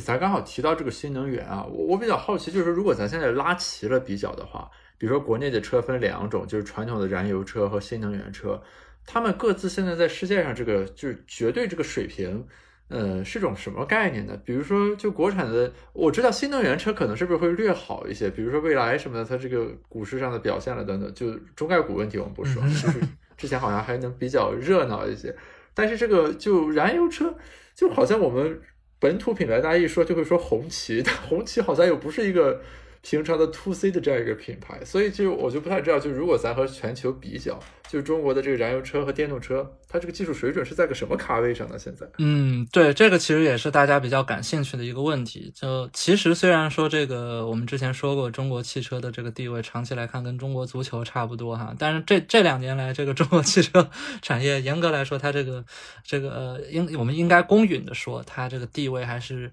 有一定的提高的。其实已经没有那么。没有那么糟糕了，呃，那么从燃油车的角度来说，首先这个得分不同的产品级别来说，呃，我还是比较惯用那个德国的那一套这个汽车分级的思路，就是叫什么 A 级车、B 级车、C 级车、D 级车。A 级车大概就是比如说，呃，什么那个高尔夫捷达，就是那种这个紧呃这个呃不对，其实不是，呃对，高尔夫捷达就是这种紧凑级车。然后他们下面可能还有更小的一些车，比如说这个像，呃，这个这个这个大致，其实这个更紧凑的车在国内就比较少了，或者说是特别特别小的车，比如像那种这个呃呃，这个国内现在能看到这个五菱宏光 mini EV，它可能只能坐两个人啊，这种车，这个叫 A 零或者 A 零、哦，就校园里有时候会看到的。对对对，这种可能只能坐两个人的车，然后 A 级车差不多就是刚好能坐进大概四五个人，然后行李箱空间还凑合这样的一个级别的车，然后有 B 级车，B 级车呃 A 级车其实现在国内最多的是街上跑的那些快车。呃，不知道光宇注意到没有？就比如你打一个滴滴快车，一般打到的是 A 级车，什么日产的轩逸啊什么，哦就是它坐着还行，但是没有那么舒服。然后上面还有 B 级车，B 级车就是什么帕萨特啊、这个迈腾啊、凯美瑞啊、雅阁啊这些车。就这些车呢，呃，你可以作为家用啊，然后你也可以作为那种一般的这种接待用车，像这个很多地方的县一级或者甚至地市一级的单位公务用车，也就是用这个了。呃，然后你去街上打那个什么滴滴的专车，一般就是打到这个级别的车。这个级别的车呢，就是坐起来，呃，稍微更舒服一点，然后里头更大一点。然后更大的还有 C 级车，C 级车就是比如什么奥迪 A 六这种，这个就是稍微更高一级的这个领导配的车，豪华豪华车，这个叫做这个中大型的这个轿车，这个级别实际上在国外很多时候也是自己开的，在国外的定位主要是比如什么公司的高管啊什么这个级别开的车，呃，更上面还有 D 级车，D 级车就是比如是这个。奔驰 S 级，什么奥迪 A 八，然后这个，呃，宝马七系，就这样的车，这个级别的车，一般来说没有特殊情况，就是司机给你开了，司机给你开了，然后自己开的话有，这是我们一般说的豪车是吧？对对对，就是我们一般说的豪车，就是呃，比如说像可能是这个大公司的这个 CEO 什么，他坐的车可能差不多也就是这个级别的车，然后比如我们国宾接待的用车，实际上也就是。这种车了，或者这种车的加长型，就比如中间再加一节，这样显得更长的这这种车，呃，那么这几种车我们可以分这么几个级别来说。实际上，国产的车它在哪个级别是相对来说比较不错的呢？实际上是大概价格在十万到十五万人民币以下的这个级别的叫 A 零和 A 零零级的车，就是比较小的车。呃，实际上在这个级别，国产车是有相当的水平的。呃，因为这个级别呢，为什么在国产呃国产车会有相当的水平呢？因为国外的汽车厂商在这个级别投入并不多，因为这个级别在国外并不是一个非常大的市场。国外的中产阶级普遍买的，像美国，呃，大部分人买的可能还是两万多、三万美元这样的这个车，呃，差不多相对于国内就差不多是二十万左右或者二十万以上这个级别的呃级别的车了。这个级别可能是相对来说收入比较低一点的家庭。啊，或者是呃，在。或者是可能，呃，对车没有太多要求的人，就特别没有追求的人，呃，才会这个呃才会买的这个这么一个档次的产品。但是在这个档次，在中国的竞争反而是非常激烈的，因为中国大概十万左右，也是一个量非常大的一个市场，特别在什么二三线、三四线的城市，是一个量非常大的市场。对，咱市场大，所以这个说实话是卷的特别厉害。中国的这个汽车厂商，不管是国有企业还是民企，在这个级别上都投入了相当的资源去开发，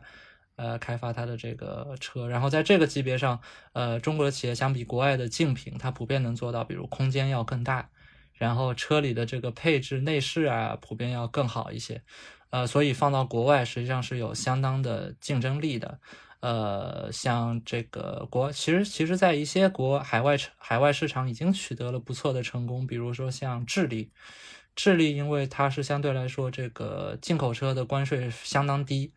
呃，所以中国汽车是中国汽车出海的一个非常好的一个窗口。在智利，实际上的像奇瑞还有上汽旗下的 MG，呃，这两年已经能够爬到这个销量榜的前几名了。然后他们主要一些走量的产品，也就是这些，大概相当于人民币十万、十五万啊这样的产品。然后还有上汽旗下这个，呃，还有这个国产的这个哈弗，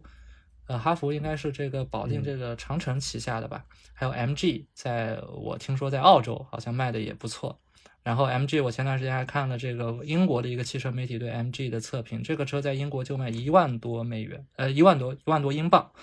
然后他们对这个车的评价。也是相当不错的啊，这个档次实际上国产车还是有一定水平的，但是在国外厂商这个厮杀比较激烈的，呃，我们刚才说的紧凑型或者是中型、中大型的轿车和 SUV，就是这个 A 级车和 B 级车，这个级别实际上国产品牌还是有一定的差距，现在在国际市场上还没有，呃，站得住能够走出去的产品。呃，有个别厂商，比如说吉利和吉利旗下的一个叫领克，领克实际上是吉利建立的一个子品牌，跟沃尔沃共享一些技术。它在欧洲已经发布了产品，但是似乎现在销量还不是很高。它本身产品力还是不错的，但是在呃，毕竟这个产品力不错，跟你这个销量能够走上去，这个还是两回事儿。呃，那么更上，大家不一定买单。呃，对对对，因为这个还涉及到很多营销方面的这个问题。呃，还有这个你这个什么经销商这个铺网点啊，这些都是很麻烦的事儿。然后更上一个级别就是 C 级车和 D 级车，实际上国内现在主要就是靠红旗了，一汽的红旗。呃，他开发这些车，这呃，他开发这个级别的车呢，其实主要也是政治任务，因为国家需要这个级别的这个公务用车和接待用车。呃，红旗其实这最近十年进步还是挺大的，它从以前的可能只是把别人的车，什么马自达的阿特兹啊，或者一这个丰田的皇冠啊，拿来换个皮、换个标。呃，现在已经能够进步到能够自己开发自主技术的平台了，呃，然后开发自主技自主技术的产品了，呃，我是没做过啊，我还没有这个，我还没这么幸运能够做过红旗的多多少产品。但是据分析的话，据业内人士分析，它的技术比起国外最顶尖的技术，可能还是要落后大概五到十年。但是这个差距已经在可以接受的程度了，就是至少你现在红旗作为。比如这个高级领导人的用车啊，作为在国外，比如这个中国外事人员的用车啊，或者是接待外宾的用车啊，实际上已经不跌份儿了，已经是够用了。呃，但是这个级别的产品，如果你非要拿到国外去卖的话，可能可能这个销量不会太好看。所以红旗现在在出海方面也是比较谨慎的。嗯嗯嗯。对，主要它从品牌形象和什么名字，什么各个方面，还是有一些中国特。对，还有一些中国特色。像前段时间我看到有日本媒体报道，呃，红旗在日本已经开始销售了。但是其实走进去一看，其实那个并不是一个官方的 4S 店，它是一个在日本的华人。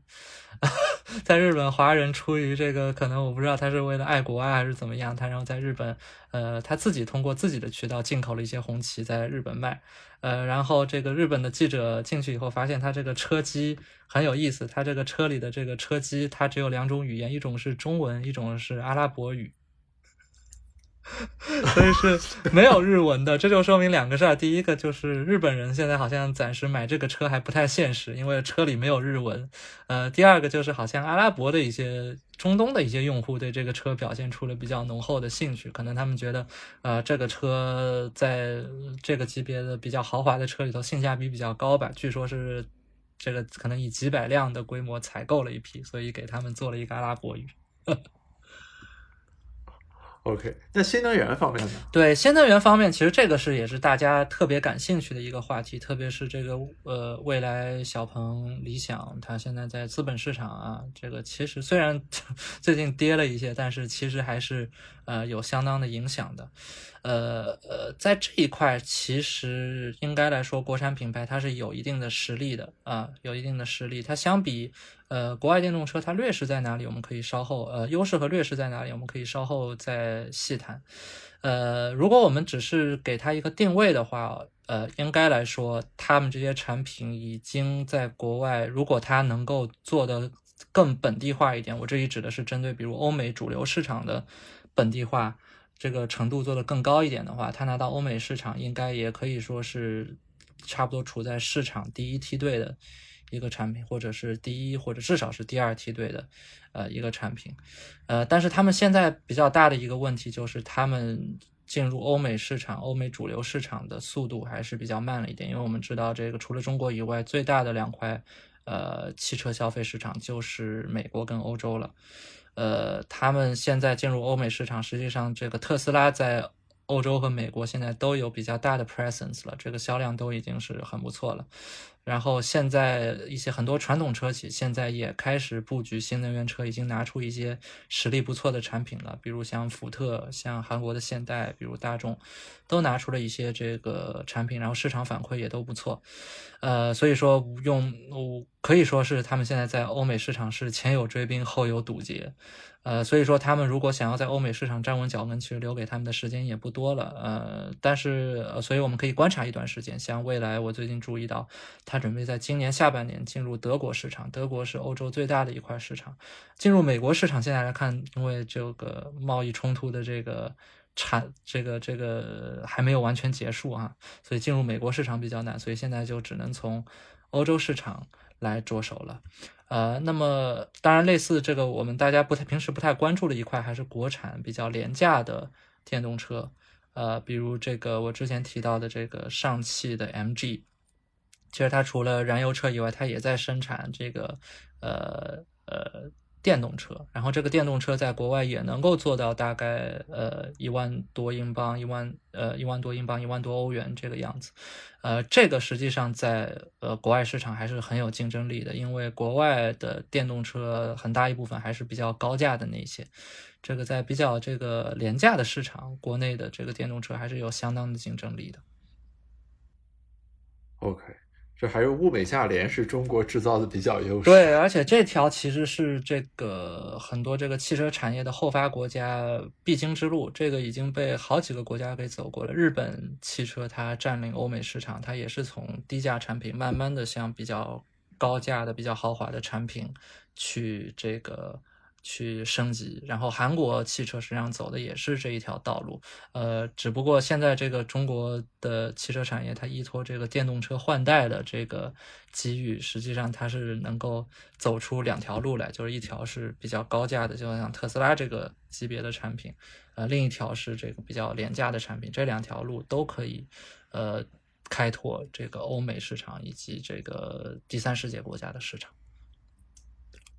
OK，刚刚师傅你提到一点很有意思啊，就是所谓前有强敌后有追兵，就是因为新能源这个车其实它比较有意思的一点就是在于它是在传统汽车行业的基础上再发展，所以这个地方其实就又有两种形态，比如说特斯拉就是完全就是它就是电动车长出来的，我们国家所谓的什么造车新势力也都是这么来的，但是其实按照产业组织的一般的这个延伸的逻辑来说，呃，那。传统生产燃油车的这个厂商在这里面也应该是有机会的，对吧？当然，它可能也面临挑战，就类似于进入了智能手机时代之后，这个诺基亚倒闭了一样。那么，就是所谓的造车新势力和传统车企在新能源这个方面，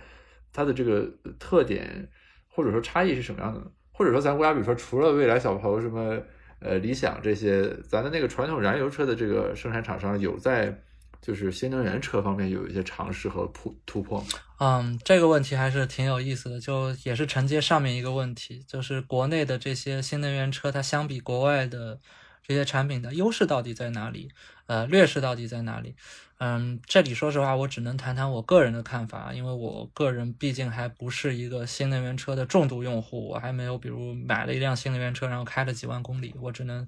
粗浅的谈谈。呃，我的看法，呃，我作为一个观察者的看法，呃，其实我在我看来，国内的这些造车新势力，它相比国外的这些厂商，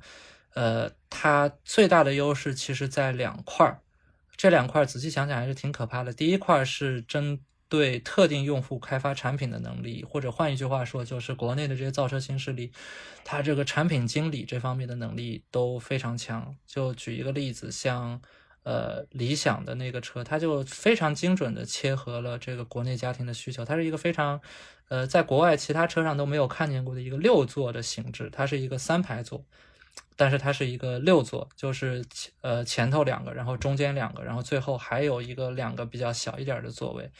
这个就非常切合中国家庭的这个用车情景，因为中国家庭我们之前提到过了，它是一个经常。你买车的这个用户，他是家里的第一代司机，很可能我们的父母他他要同时带老人和孩子，对，同时带老人和孩子，然后老人呃不开车，那么这种情况下，可能我就需要这个坐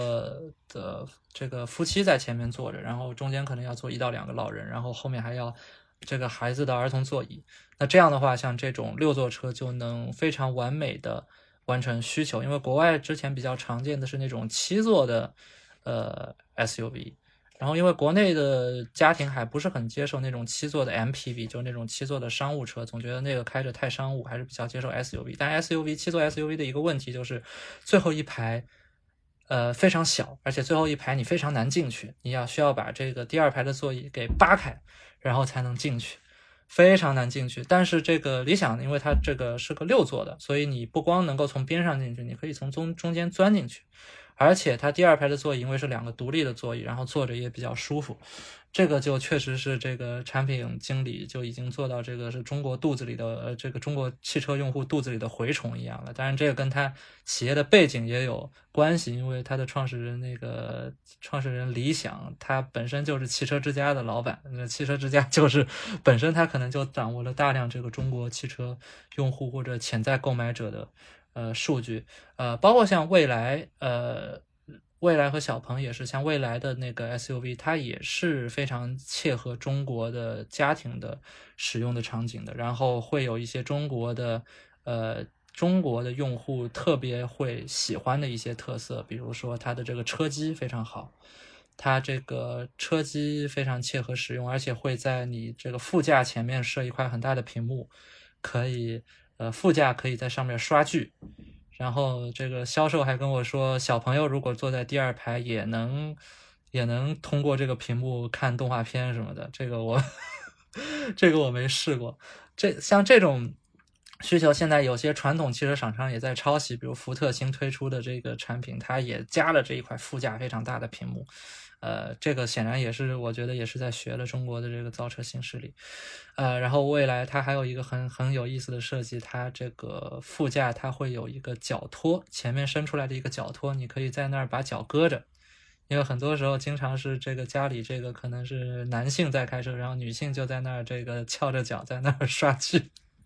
可能真的就是为了切合这样一个场景。呃，然后另外一块是，其实国内的造车新势力比较强的一块是内饰。我们会发现，国内的这些造车新势力在二三十万这个档次的产品，它内饰普遍要比同档次的进口车要豪华很多。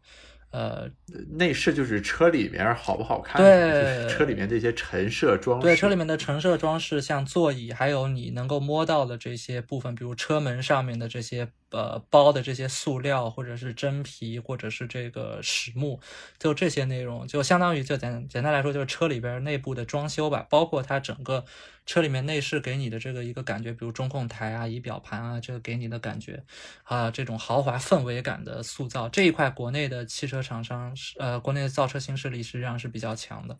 这个也是依托于就中国汽车产业这几十年的发展，在中国造就了一个非常完善的供应链，所以他们能。够很快的找到这些汽车内饰供应链的这些这个供应商，呃，然后就能够传出一个很不错的内饰出来啊，这一块也是中国这个造车新势力的。呃，一个优势，呃，但是这个里边这两块优势里边，前者这个特定用户开发产品的能力，目前来看，我个人觉得还是有待观察，因为目前这一块的能力还只在中国市场得到了验证。他开发的这些产品，呃，中国用户是非常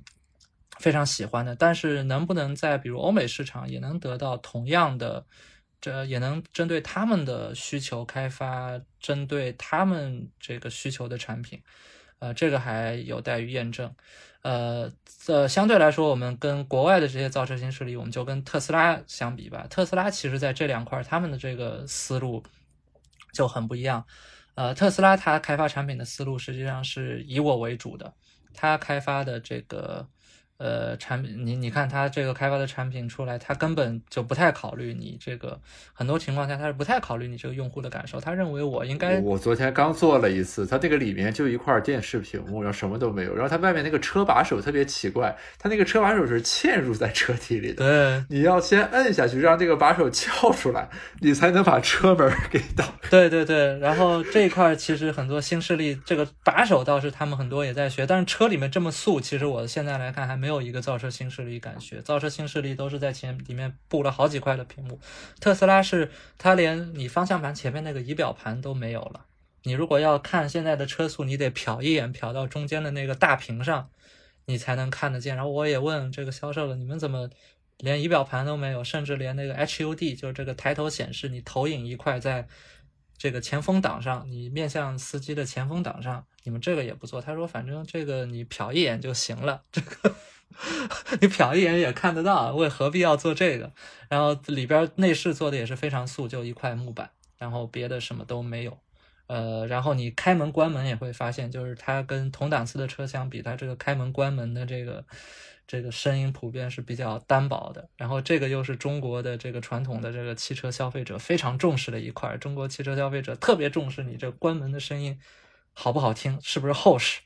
有的人甚至就特别大力的去关门，就爱听你这个关门的声音。这个前几年，这个大众的这个经销商为了鼓吹我这个门有多结实，甚至就是就安排了大概五六个人站到这个车门上去，以显示你看我这个车门多结实。但是特斯拉它根本就不 care 这一套，它的思路就比较类似以前的苹果，它的思路就是应该是我来教育消费者，我比消费者更知道你们想要什么，是这样一个思路。这个跟未未来小鹏、理想这样的这个新势力就有比较明显的不同，呃呃，另外几块其实还可以分为几个维度来讲，呃，像呃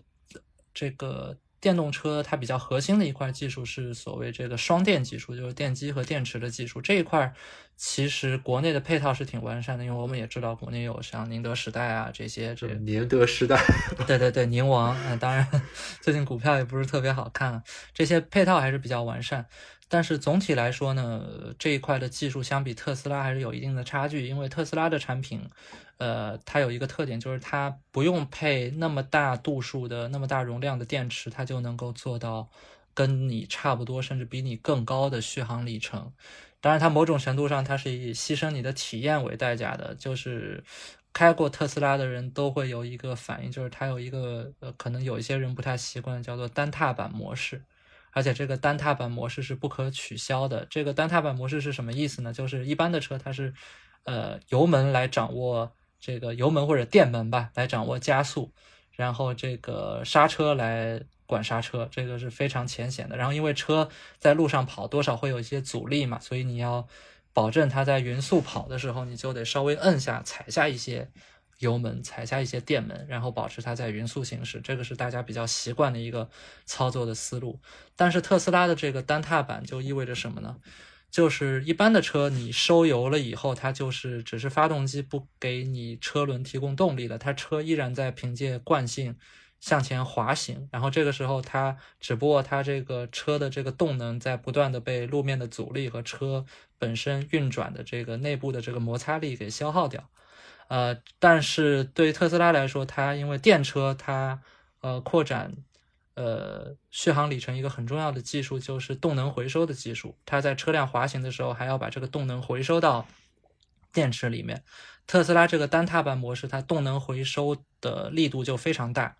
你如果一旦把油门松开，你就会感觉车辆的降速非常的明显，因为这个时候不光是阻力和车辆本身的摩擦力，内部部件的摩擦力在导致你这个速度降低，它这个动能回收也在不断的工作，把你这个速度降下来。哦，它在主动回收一部分。在主动回收一部分，这个力度就相比这个，就好比你这个刹车松开以后，这个同时又。有人踩下了刹车一样，尽管你这个时候并没有真的踩下刹车，这个对于开惯油车的驾驶者来说是，呃，是非常的，是非常的不习惯的，呃，但是好处就在于它能够，呃，能够以一个比较低的这个电池容量做到比较高的这个续航里程，这样哦，这个思路好神奇啊，就是。因为电池它是为了避免开到一半车没电了嘛，对吧？它就要尽可能保证开的久，于是它就通过这样一个方式，把能源尽可能的利用的效率更高。对对，这里面我们稍微就就得稍微偏题一点。其实现在的造车，国内的造车新势力，魏小李还是国外的这些传统车企，其实他们也都有这个技术，但是他们出于种种的种种的这个考虑。呃，他们并没有把这个技术过于激进的用到车上。呃，我问过他们的很多销售，他们呃，包括也是开过他们很多款车，标定都没有那么，呃，都没有那么激进。呃，一般来说，他们都会有一个比较温柔的模式。这个温柔的模式开起来，你跟一般的油车没有太大的差别，就是你松开油门以后，它只是缓缓的降速。呃，然后你踩下刹车还是同样的感觉，然后会有一个稍微激进一点的模式，就是会更接近特斯拉一点。你松开油门以后，它这个车的速度会降的比较明显，但是绝对没有到特斯拉的那个地步。呃，但是这个特斯拉就需要你对这个脚对油门的掌握有一个非常好的 感觉，才能开得非常平顺了。不过话说回来，呃，本质上就是这个电机和电池的技术，呃，国产的。这个造车新势力它相比特斯拉要稍微落后一点，但是它也有一些比较独门的技术，比如说未来的这个换电技术，它呃其实国内也有一些别的厂商在做，但是最最有名的还是未来。未来换电就是说现在大家都不是说这个充电充的时间太长嘛。这个不光电车的续航里里程短，充电时间还太长，快充都要几十分钟，不像你加个油啊，几分钟的事儿。呃，那么未来它解决这个问题的办法就是我给你布置很多的换电站，换电站你把车开进去，几分钟就把你车下边的电池给换成新的了。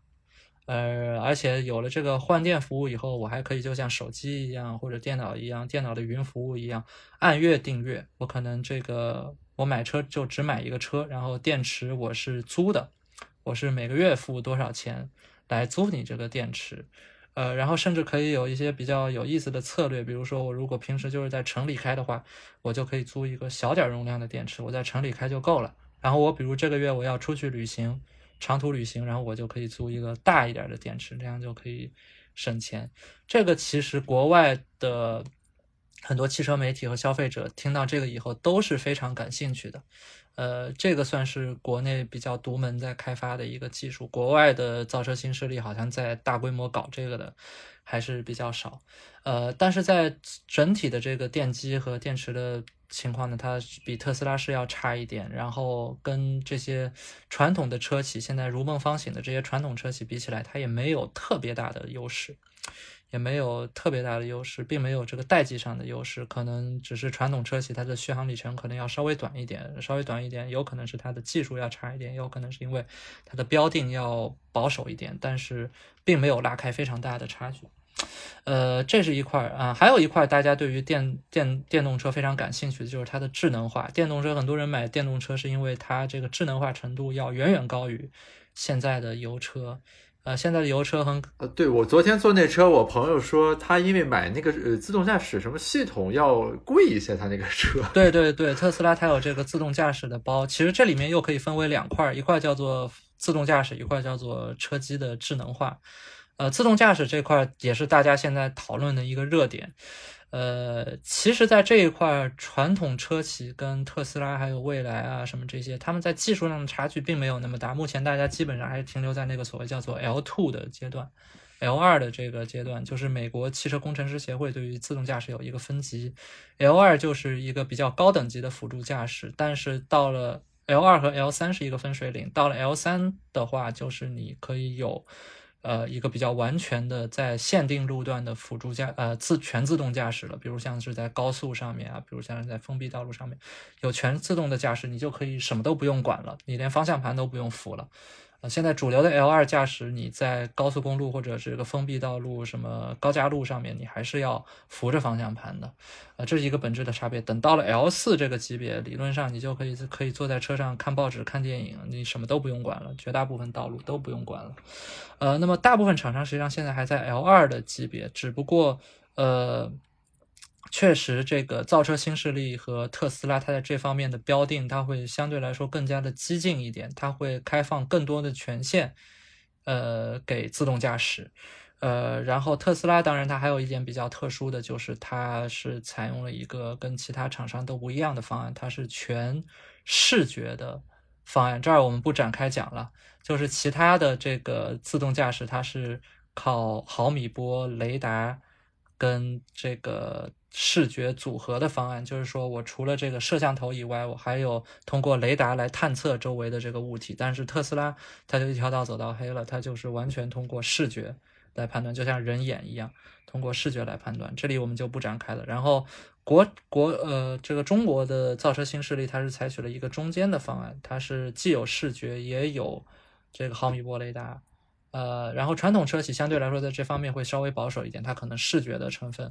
会。呃，稍微更少一点，但是从用户的角度来说，他明显会感觉这个这些造车新势力，它在自动驾驶方面可能会做得更先进一些。呃，主要还是因为它在这方面更激进一些。还有一个这个车机的智能化，车机的智能化其实，呃，其实这个也是差距很明显。如果你现在进到一个油车，它这个车机你能连一个 CarPlay 就不错，就是连那个 iPhone 这个。有线的或者无线的 CarPlay，把 iPhone 上面的什么导航啊、什么投屏到它这个车机上，就已经很很不错了。它没有那个所谓的 OTA 功能，绝大部分没有 OTA 功能。OTA 功能是什么呢？就是我这个车车机我不需要不需要开到比如 4S 店或者什么地方去升级，我只要依靠它自有的流量，它什么上面出来一个更新，我就可以把整个车机给升级了。呃，升级以后，我不光车机的娱乐功能加强了，我还可以开放一些原来没有的功能，比如自动驾驶的功能就可以升级。这个是这个很多这个车呃新能源的这个电车相比油车一个非常大的优势，就是会让你感觉哎我买了这个车以后，呃，它可能就就像我买了一个手机一样，我的这个系统在不断的升级，可以在之后几年一直保持我的一个这个。这个能够能够能够享受到当前最先进的这个软件的服务，啊，甚至对，甚至特斯拉会有一些这个服务，就比如说原来车的这个芯片已经落后了，我可以给你，你加钱，我给你换一个最新的，这样也都也都可以。这个也是这个传统这个新能源车企相比传统车企的一个优势。这一方面，其实国产的新能源车企在这方面比起特斯拉可能还是要稍微差一点。特斯拉还是这个产业的呃领导者，但是国产的车企在这方面做的也不错，比起传统车企普遍都要好一点。呃，传统车企在这方面普遍还是比较保守的。像上周我去开了一个。上汽大众的一个新的一个电车，其实那个车开起来不错，但是非常尴尬的是，我们开出一段以后，我说你试试你这个导航吧，然后销售很尴尬的说用我的手机导一下行不行？因为他那个 车上的导航没有升级，不太好用。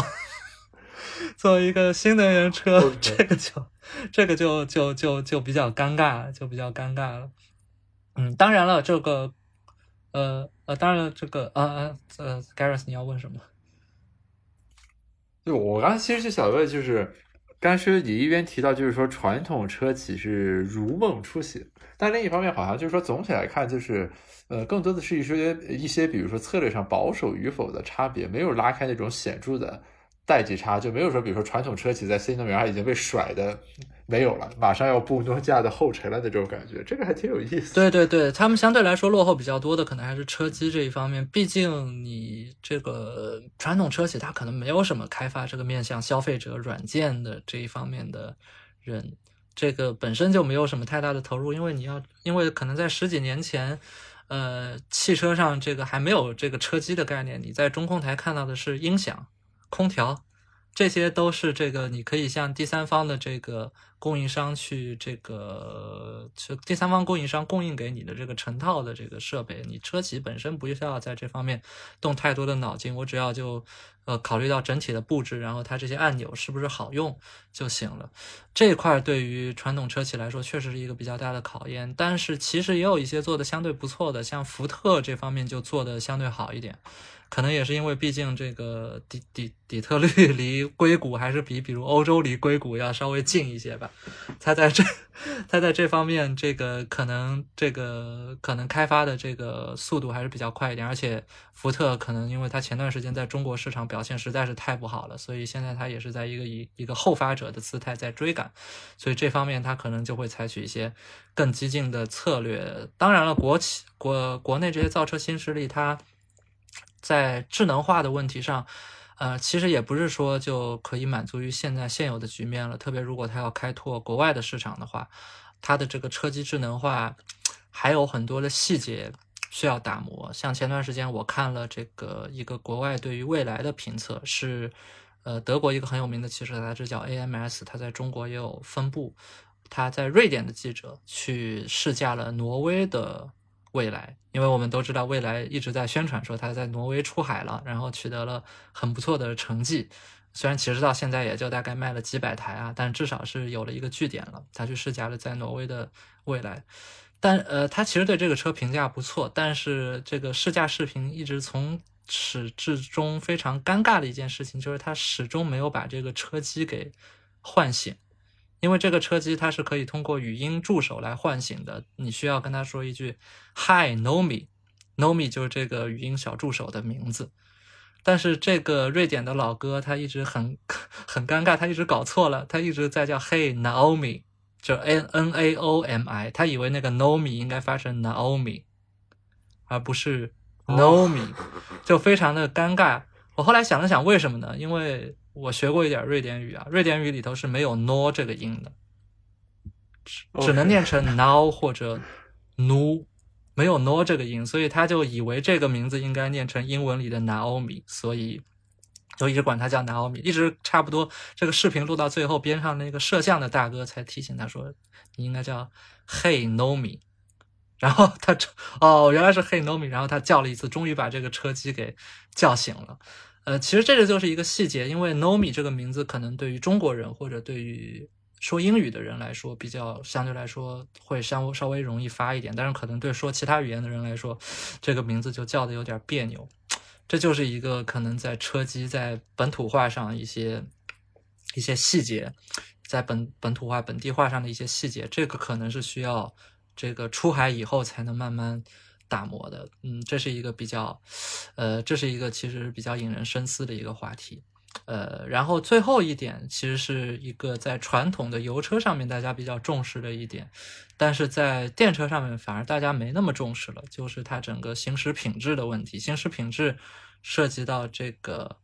呃，这么几个问题，这个。一个叫做这个 NVH，NVH 是汽车行业的一个术语啊，就是什么 noise vibration 啊，还有一个 H 开头的是一个什么，就是整个车的这个噪音，还有它这个震动给人的这个感觉，就大家最对最直观的感觉就是，比如你这个车开在高速上，这个风噪大不大呀？整个车的这个有没有什么一些令人不适的震动啊？什么这些东西，或者过沟过坎的时候。它这个感觉是怎么样的？还有这个悬架和底盘的品质，比如你过沟过坎的时候，车有没有一些余震啊？或者说你在过弯道的时候，这个车的侧倾大不大呀？就像这一些呃标定，我个人的感觉是，国内的这几个车企相对来说，特别是蔚来、小鹏和理想，可能因为他们原本不是专业做车的，他们。招的这些工程师在这方面的经验还不是很足，因为这方面的标定很多时候是有一些接近玄学的一些问题，是需要靠工程师的经验来调整的。这个是传统，就是品酒师、咖啡师的对对对对，这个是传统车企的强项。传统车企的几款产品我试了一下，普遍这方面表现是比较不错的。呃，国内的新能源呃这个造车新新势力这方面。感觉还是要稍微稍微差一点，当然这个是多方面的原因导致的，除了工程师调教的关系，还有一个问题也得呃也有关系，就是国内的这几几个呃几个几个造车新势力的主流产品，特别是蔚来和理想，它的主流产品是 SUV，SUV 它比起轿车这方面本来就要吃亏一点，因为它车比较高比较重一些，这方面本来就要吃亏一些，呃，然后特斯拉其实也存在这样的问题，就特斯拉它这个底盘调的比较硬。这悬架调的比较硬，但这个硬的同时呢，就感觉质感上方面会稍微差一点，然后它噪音也会稍微大一点。但其实对于新能源的消费者来说，其实我的感觉就是新能源的消费者对这方面其实反而倒没有那么重视。他不是那么计较驾驶起来或者乘坐起来的感受，他更多时候可能还是对是比如什么车机的智能化什么这些东西更感兴趣，所以其实在这方面倒相对来说还好。就传统车企的这个优势，在这方面并不是一个特别特别大的优势，就好像以前大家我们都说这个诺基亚这个手机特别抗摔一样，但是现在可能大家就 不是不是特别计较抗摔不抗摔这件事情了。OK，我我感觉传统车企在新能源车方面，它好像有些不一样的思路。刚才我们一直讨论这个 To C 的这个问题，我突然间想起来一点，就比如说我如果用什么曹操专车，就之类除了滴滴以外的那个叫车软件，很多它会把那个新能源给标起来。就好像有一些传统车企的新能源车，它不卖给这个消费者，就我不知道啊，它是什么融资租赁或者怎么着，就是你可以在网约车平台上叫到很多，因为比如说它那个新能源车我叫过来，我很少见到它是什么开未来的之类的，它就是一个不太认识的那种牌子。我猜它可能是不是有一些这种 to B 的业务，就类似于它这个。传统车企的新能源车直接卖给这个什么网约车了，可能是对对，这个确实是一个是一个问题。像呃，这个我们也可以就借此说说这个传统车企，是特别是国内的传统车企啊，因为我们之前一直没有说国内的传统车企，特别是那几家大的国企，像这个一汽、呃上汽啊、北汽啊、广汽这几家，它的这个新能源车的这个发展呃发展思路。呃呃，首先这个一汽，一汽它是这个这个汽车产业的长子嘛，它红旗也有在开发这个电动车的产品，但是目前接触到的机会相对来说还是比较少。像我们之前说，呃，像 Gareth 你提到的这些，这个网约车里头打到的这些新能源车。呃，在北京特别多的其实是北汽出的这个新能源车，现在特别出租车大量的已经换成北汽的这个电动车了。然后在南方很多的是广汽，广汽旗下有一个品牌叫做埃安，呃，在北方非常少，A I O N 这个牌子。在南方其实是有不错的占有率的，呃，它很大一块确实是卖，呃，确实是通过这种融资租赁啊这种形式，呃，卖给了这些网约车平台，然后网网约车平台的司机，呃，确实有非常大的占有率。如果你现在去看这个国内这个新能源车的排行榜，第一位是这个，呃，神车五菱 mini EV，呃，这个我们稍后会谈到，然后差不多第二、第三位就是埃安的一款车。呃，然后他们现在也能够通过，比如奔驰啊、丰田、本田，他们这些传统的合作伙伴或者一些技术，但是他们现在最大的这个问题还是，埃安这个车，它除了网约车市场和一些比如三四线城市的这个下沉市场以外，还是很难看到，还是很难看到。然后它现在主要的产品还是集中在这个低端的价位，也就是大概十万到十五万这么一个档次，它在高端。产品并没有一个特别能够拿得出手的一些产品，这也就是为什么我们可以看到，就未来小鹏、理想，它可以去资本市场融到不错，呃，融到一大笔钱。但是像广汽的这些埃安，它其实好像也一直在想独立上市，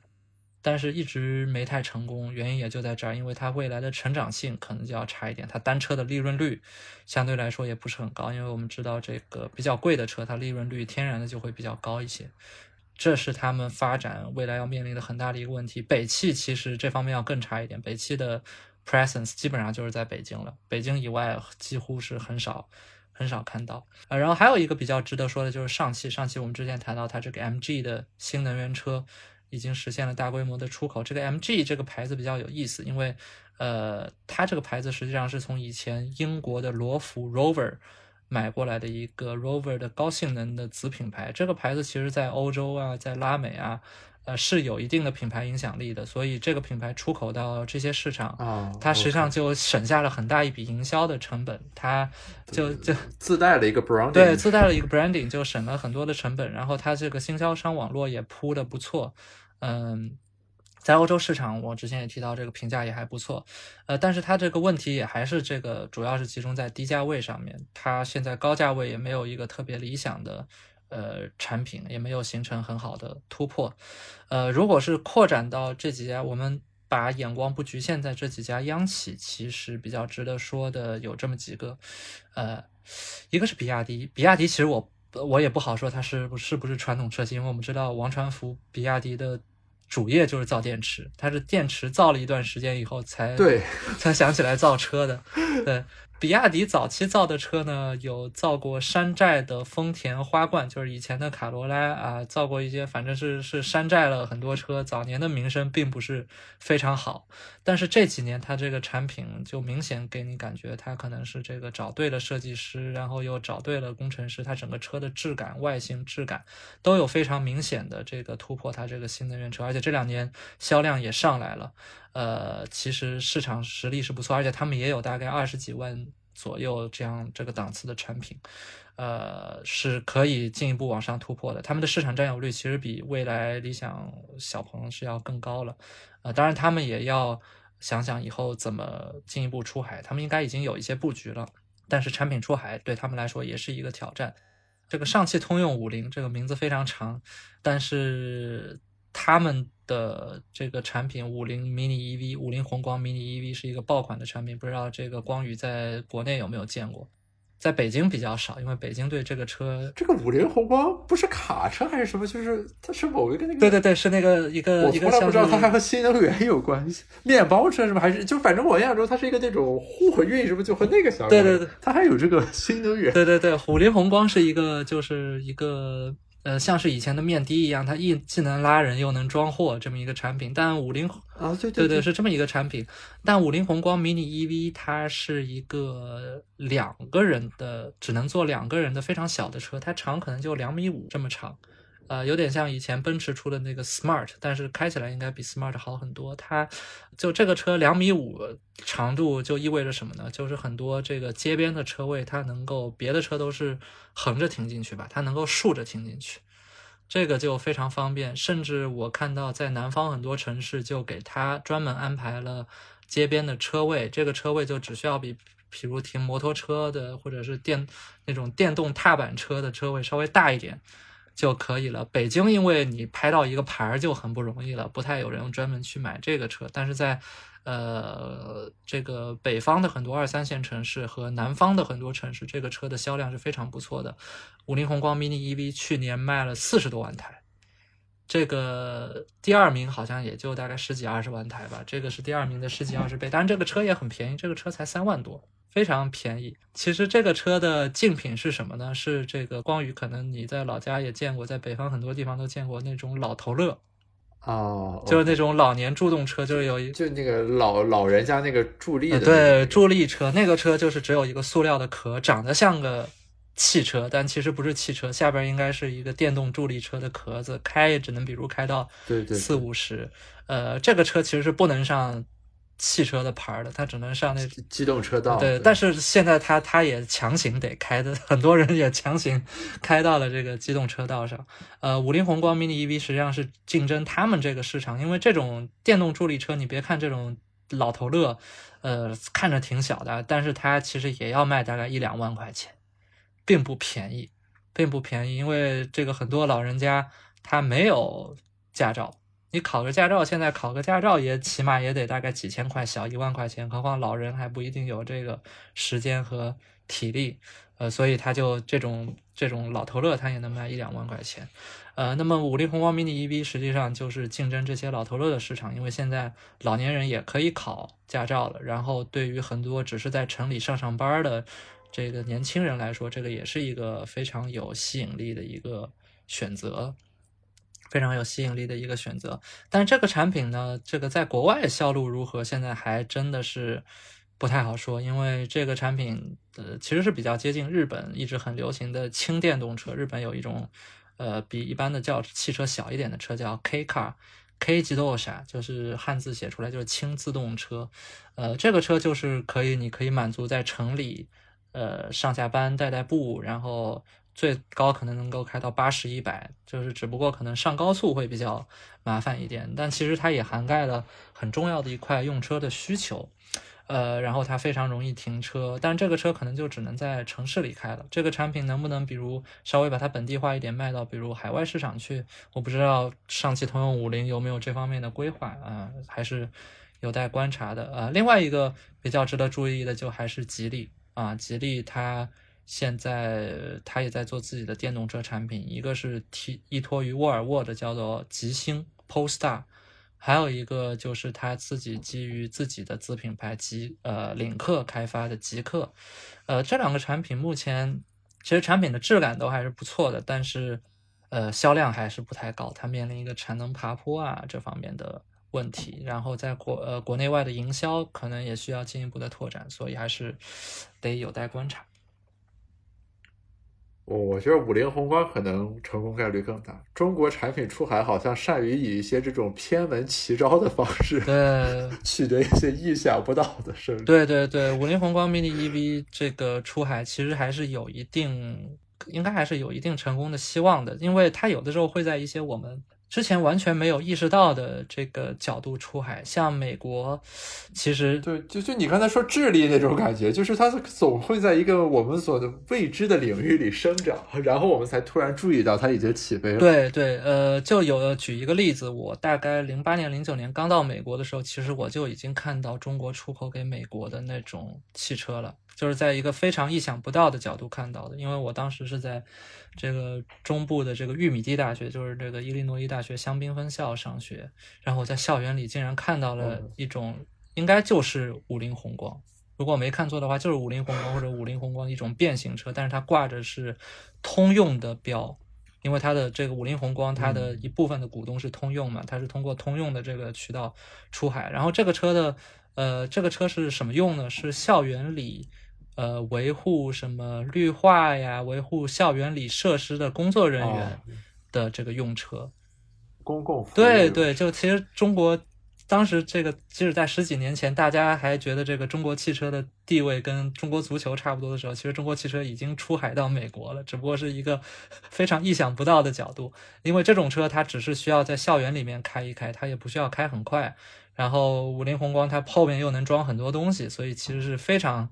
非常适合这种需求的。如果他们呃，这些校园的这个维护人员，他不开这种车的话，他只能开什么车？要么开一个非常大的皮卡，这个车又耗油，然后又大又不好停。你只是在校园里开开，其实完全没必要。如果你不开这个车呢，你可能只能开那种高尔夫球车。那个高尔夫球车可能它就太小、太简陋，开得太慢，然后也不太安全。呃，所以说其实五菱宏光就刚好就卡中了这么一个点。呃，这个其实就是确实也是一个另辟蹊径的一个出海的策略，所以有的时候可能会会在我们这些意想不到的角度啊实现出海。这是 testable prediction，我这个播客 过一段时间再来回看。对对，我们可以过几年再来看一下，过几年看一下这个到底国内的那些哪些电动车它真的出海成功了，哪些没成功，到时候可以 可以回来看一下。对这个这个最后我想问一个问题啊，其实是往未来看了。师兄，你刚才提就你是没有自己买过电动车的是吗？对对，因为我我在美国上学的时候开的一直是燃油车，然后我在国内就去去澳洲前在国内住一段时间，然后在北京也摇不上号，然后 也因为这个在北京只是暂住，所以也没有这个用车的需求，所以没有。呃，长期的开过电动车，那你感觉未来是会有这个趋势的吗？就是比如说大家说什么，呃，电动车会取代燃油车了等等，就这样一个态势。嗯，这个其实我站在一个观察者的角度来说，呃，我个人的想法是这样：就前几年我作为一个油车的拥趸啊，我可能会有一些不一样的看法，但是现在来看，我觉得我必须得承认。电动车取代油车是大势所趋了，呃，其实主要是还是政策上的结果，因为各国政府，特别是欧洲的好几个国家的政府，它都宣布在几年甚至到二十年之内禁售燃油车。呃，禁售燃油车的意思呢，就是它可能还会允许一些混合动力车的存在，就是这个汽油，呃，这个汽油或者汽油发动机和电动机共同工作。然后呃，这个驱动这个车的混合动力车的存在，但是纯燃油车肯定是不行了。然后还会有这个之后呢，大概是最近几年，很多知名的汽车品牌，呃，像什么大众啊、宝马、奥迪、奔驰，呃，还有美系的一些品牌，后来也在陆续跟进，就是他们会宣布停止研发燃油发动机和呃基于燃油发动机的汽车平台。呃，这也就意味着，按照汽车产业的开发周期，我们之前说了，对，四四四五年，最多是七八年换一代这个速度，差不多在十年以后，十年以后的发达经济体市场，呃，呃，很可能还要加上中国，因为中国有非常激进的这个推广新能源汽车的政策，呃，我们很可能就。不太会看到什么纯燃油的新车了，很可能这个纯燃油的新车只会局限在一个特别贵的档次，可能什么法拉利什么的，可能我们还会看到一些纯燃油的新车，但是我们平常能买到的车很可能就没有纯燃油的车了。这个就好像是什么呢？就好像是手表市场上的机械表一样，就机械表这个市场其实还会存在，但是可能就会局限在几万块钱这个档次了。象征性的这个对，会变成一个奢侈品了，它不会是一个大众消费品。大部分人就会买一个电子表，买一个石英表，甚至就买一个 Apple Watch 之类的。黑胶唱片，对对，黑胶 唱片，类似这样的一个一个市场了，类似这样的一个市场了。呃，然后这个电动车取代燃油车呢，它其实是有这么几个利好条件的，一个就是这些政策上的因素，各国政府它出于这个碳排放控制啊，或者是替代能源这方面的需求，它才转变这方面的政策啊。特别是这个今年这个俄乌战争，实际上是加速了这个动作。像欧洲的这个各国政府，它需要摆脱对比比如俄罗斯的石油、天然气的依赖。那它必然的要进一步更加激进的转向新能源，然后俄乌战争这些地缘政治冲突还带来了能源涨价，这个其实就更进一步加大了燃油车的用车成本。像油价今年差不多涨了百分之几十吧，差不多。呃，但是电车的话，你这个电价目前还没有特别明显的上涨。呃，像现在的话，同样开一百公里，如果在国内，呃，你电车如果经常在在家充的话，差不多就是每一百公里十几二十块钱。但是油车这个成本可能要到起码是五六十，甚至七七八十块钱每一百公里，那你一年下来可能就是几千块钱的差距，差不多一年如果开一万公里，一万多公里就是几千块钱的差距。呃，然后电动车的这个使用便利性正在也在不断的接近纯燃油车。现在，呃，主流的电动车产品它的续航都能做到大概起码。就是在冬天，实际工况就是你既开高速又开城市道路，也能大概做到三四百公里。这个实际上在城市里开，你应付比如大概几天一周的通勤，基本上已经是够了啊。目前主要的这个痛点还是在长途的旅行上面，呃，但是这个长途的旅行它毕竟不是一个特别日常的需求。而电动车它这个平顺性呢，又是必然比燃油车好的，因为电动机嘛，它不需要变速箱，然后它就是非常线性的这个动力的输出，不像这个燃油车，燃油车它会有一个峰值和它随着这个转速的提高，它大概到中高转速会实现一个峰值，然后下边就会下去，到高转速它会下降，然后燃油车因为它里头活塞的运动啊什么这些，它必然会造成一定的。呃，什么油的燃烧，它那个不是线性的。对对，然后它会有一些震动，会必然有一些震动是难以避免的。所以说，电动车它这个平顺性，凡是开过的人都会觉得它是燃油车，呃，很难百分之百做到的。呃，所以说，呃，特别是现在这个随着这些造车新势力的崛起和这个传统品牌车，它也传统品品牌它也推出了电动车的产品。实际上，在同样的价位。来说，你买到的这个电动车，它使用的感受跟燃油车差距已经不是很大了，甚至在有一些人看来，有一些比较重视智能化的体验、平顺性的体验的人看来，甚至可能会更好。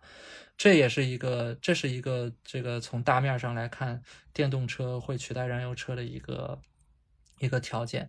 呃，然后另外呢，就是汽车的这个智能化，我们已经提到了。呃，虽然说你油车也能做到一定程度的智能化，但是毕竟整个车的这个智能化，呃，因为电车的这个结构相对来说简单，它你这个呃呃智能这个车机，整个整个车的这个智能化系统跟整个车的这个衔接耦合，相对来说是更容易做到的。啊，所以说未来，比如智能汽车的这个智能化，特别是自动驾驶的发展，它如果能够取得突破的话，进一步突破的话，对于电动车的发展也是一个很好的机遇。呃，但是如果是在全世界的范围来看，其实燃油车还未必能这么快的崛起，因为我之前说，对我刚想问这个问题，就发展中国家应该还不太对，因为燃油车我之前加了一个定语，就是在发达经济体市场加上中国。呃，那么在第三世界国家，它可能就未必这么容易。就比如像充电站，我们现在看到，在中国、在美国、在欧洲，已经，特别在西欧，已经初步形成了一个网络。就比如现在你在中国出去，呃，比如我要开车回回趟老家，路上基本上都能找到充电站。当然，可能就无非是节假日排队的时间会比较长了。但是在发展中经济体，目前还没有。很好的条件来大量铺开这些电动车必备的基础设施，像这些充电站，呃，他们可能就只能最多做到，比如中心城市呃，大城市附近有一些，但是你往外开可能就，呃，就不太有了。而且这些基础设施的投资，这个是需要大量的资金的。他们很多国家，特别是非洲，呃，可能短期内都未必看得到这方面的希望。那么在这些市场的话，很有可能我们长期可能会过了十几二十年，还会能看到很多的燃油车，但只不过因为燃油车的技术已经停止更新了，或者更新速度大大变慢了，它可能是十几二十年前技术的燃油车，就像以前我们中国九十年代街上跑的都是八十年代技术的车一样啊，像什么桑塔纳、捷达啊之类的。呃，另外。电动车的发展其实还有会有一些不确定的因素，应该来说会有一些不确定的因素，我觉得也是比较有意思的。一个就是电池的问题，电池的问题大家也一直都在。但但这个只会向好吧，就电池也不会退一步，反正就是如果电池技术能有突破，就等于燃油车其实可以有个跃迁。对，比如刚才咱提到的什么跨城的什么，可能就不是问题。对对，这个问题是目前电动车的一个瓶颈，因为最近几年来，这个锂电池的发展还是相对来说比较缓慢的。它这个燃油车可能呃，在这个跨城旅行的这个问题上，它还相对来说要比电动车要更加方便一些。但是，一旦这个电动车它在这个层面解决了问题，就是我们目前关注的一个叫做固态锂电池。因为现在的锂电池主要是液态的锂电池，但是它如果是固态锂电池的话，这个技术一旦突破，它这个比较高的能量密度可能就能把一辆车的续航里程做到大概八百公里以上啊。考虑到现在高速的限速大概也就是大概一百公里、一百出头，在大部分国家，八百公里其实上对于绝大多数人来说肯定是够用了。毕竟，在汽车出现之前，高速公路出现之前，这种一天日行几百公里也是很难做到的一件事情。但是，这个如果一旦最后这一点需求被突破的话，那可能，呃，油车真的要被几乎完全被电动车给替代了。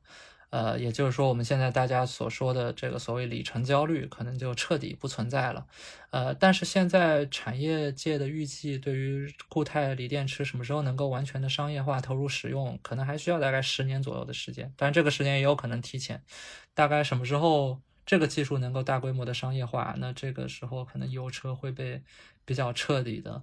杀死了。还有一个不确定因素，其实挺有意思的，也是一直以来跟油车并行竞争的一个技术，就好像当年这个跟液晶面板还有一个跟它同时在竞争的技术，现在大家可能都不记得，就是那个什么等离子电视，现在已经没有人在开发了。对于电车来说，这个技术就是氢能源汽车。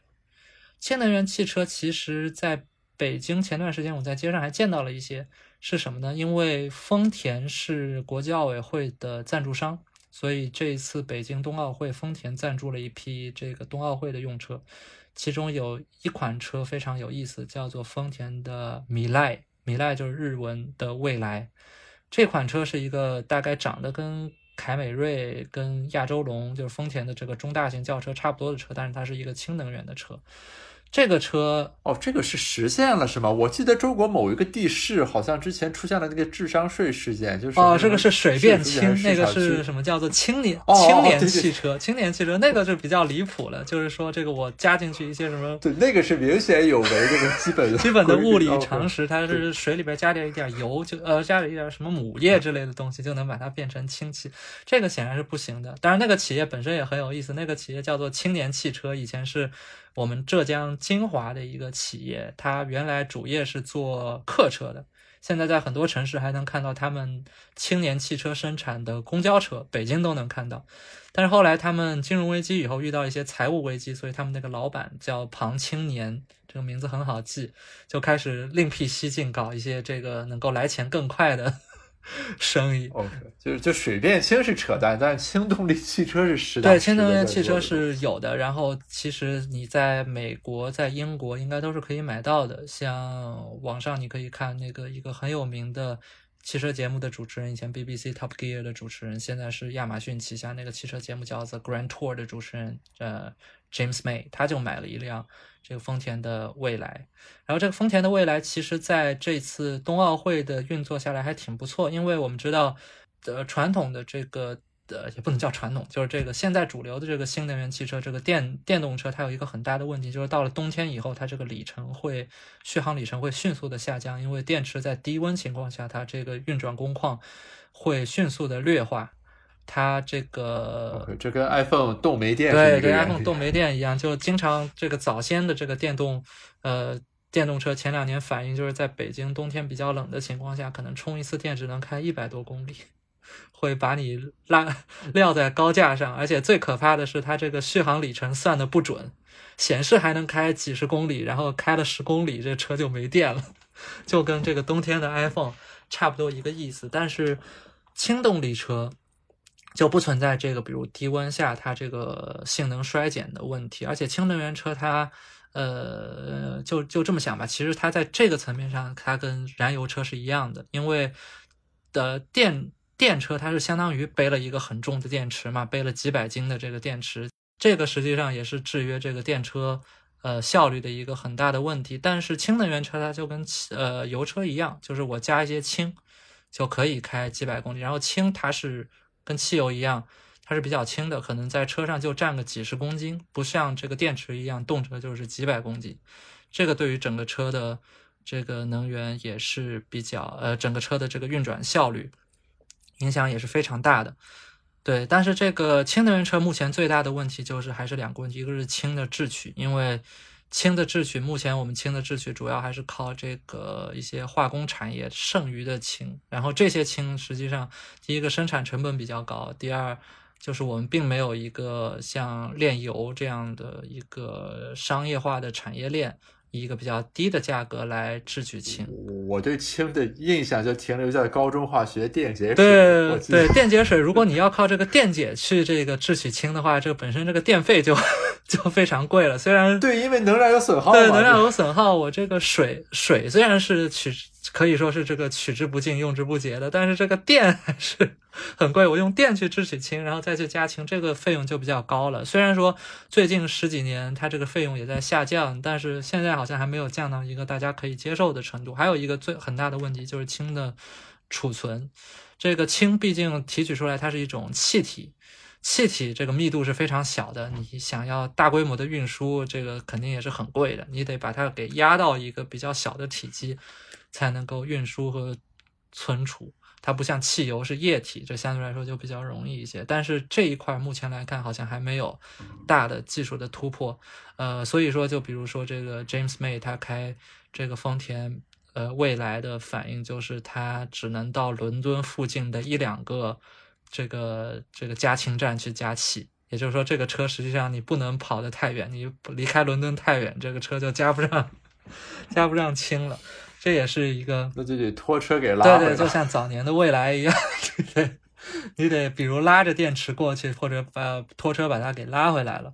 呃，这个情况下，包括这次这个北京为什么这个北京冬奥会能够用这个纯氢能能源的车，也是因为它只是在北京周边，什么延庆啊，什么这个张家口活动，在一个有限的范围内活动还可以。但是如果要在更大的范围内实现商业化，这个氢的制取和氢的储存这两个难题如果不解决，恐怕这个氢能源车还暂时看不到取代电动车的希望。就咱前面其实有提到，就是说中国的这个车企在这个过程里面，其实发展的过程里面，特别新能源车还是有一些政策红利的。因为就中国作为这个基建狂魔，什么大一统市场，它在这个方面其实是呃有一些特点的。比如说充电桩之类的基础设施，如果你完全完全依据市场化的原则去安放设置的话，很多地方。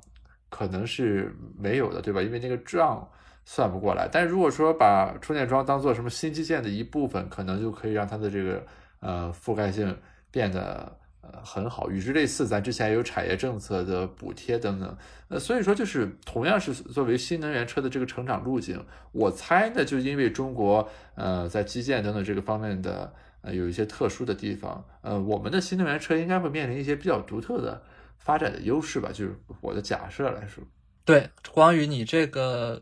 观察非常的精准。就中国的这个电动车的发展，确实是一直以来，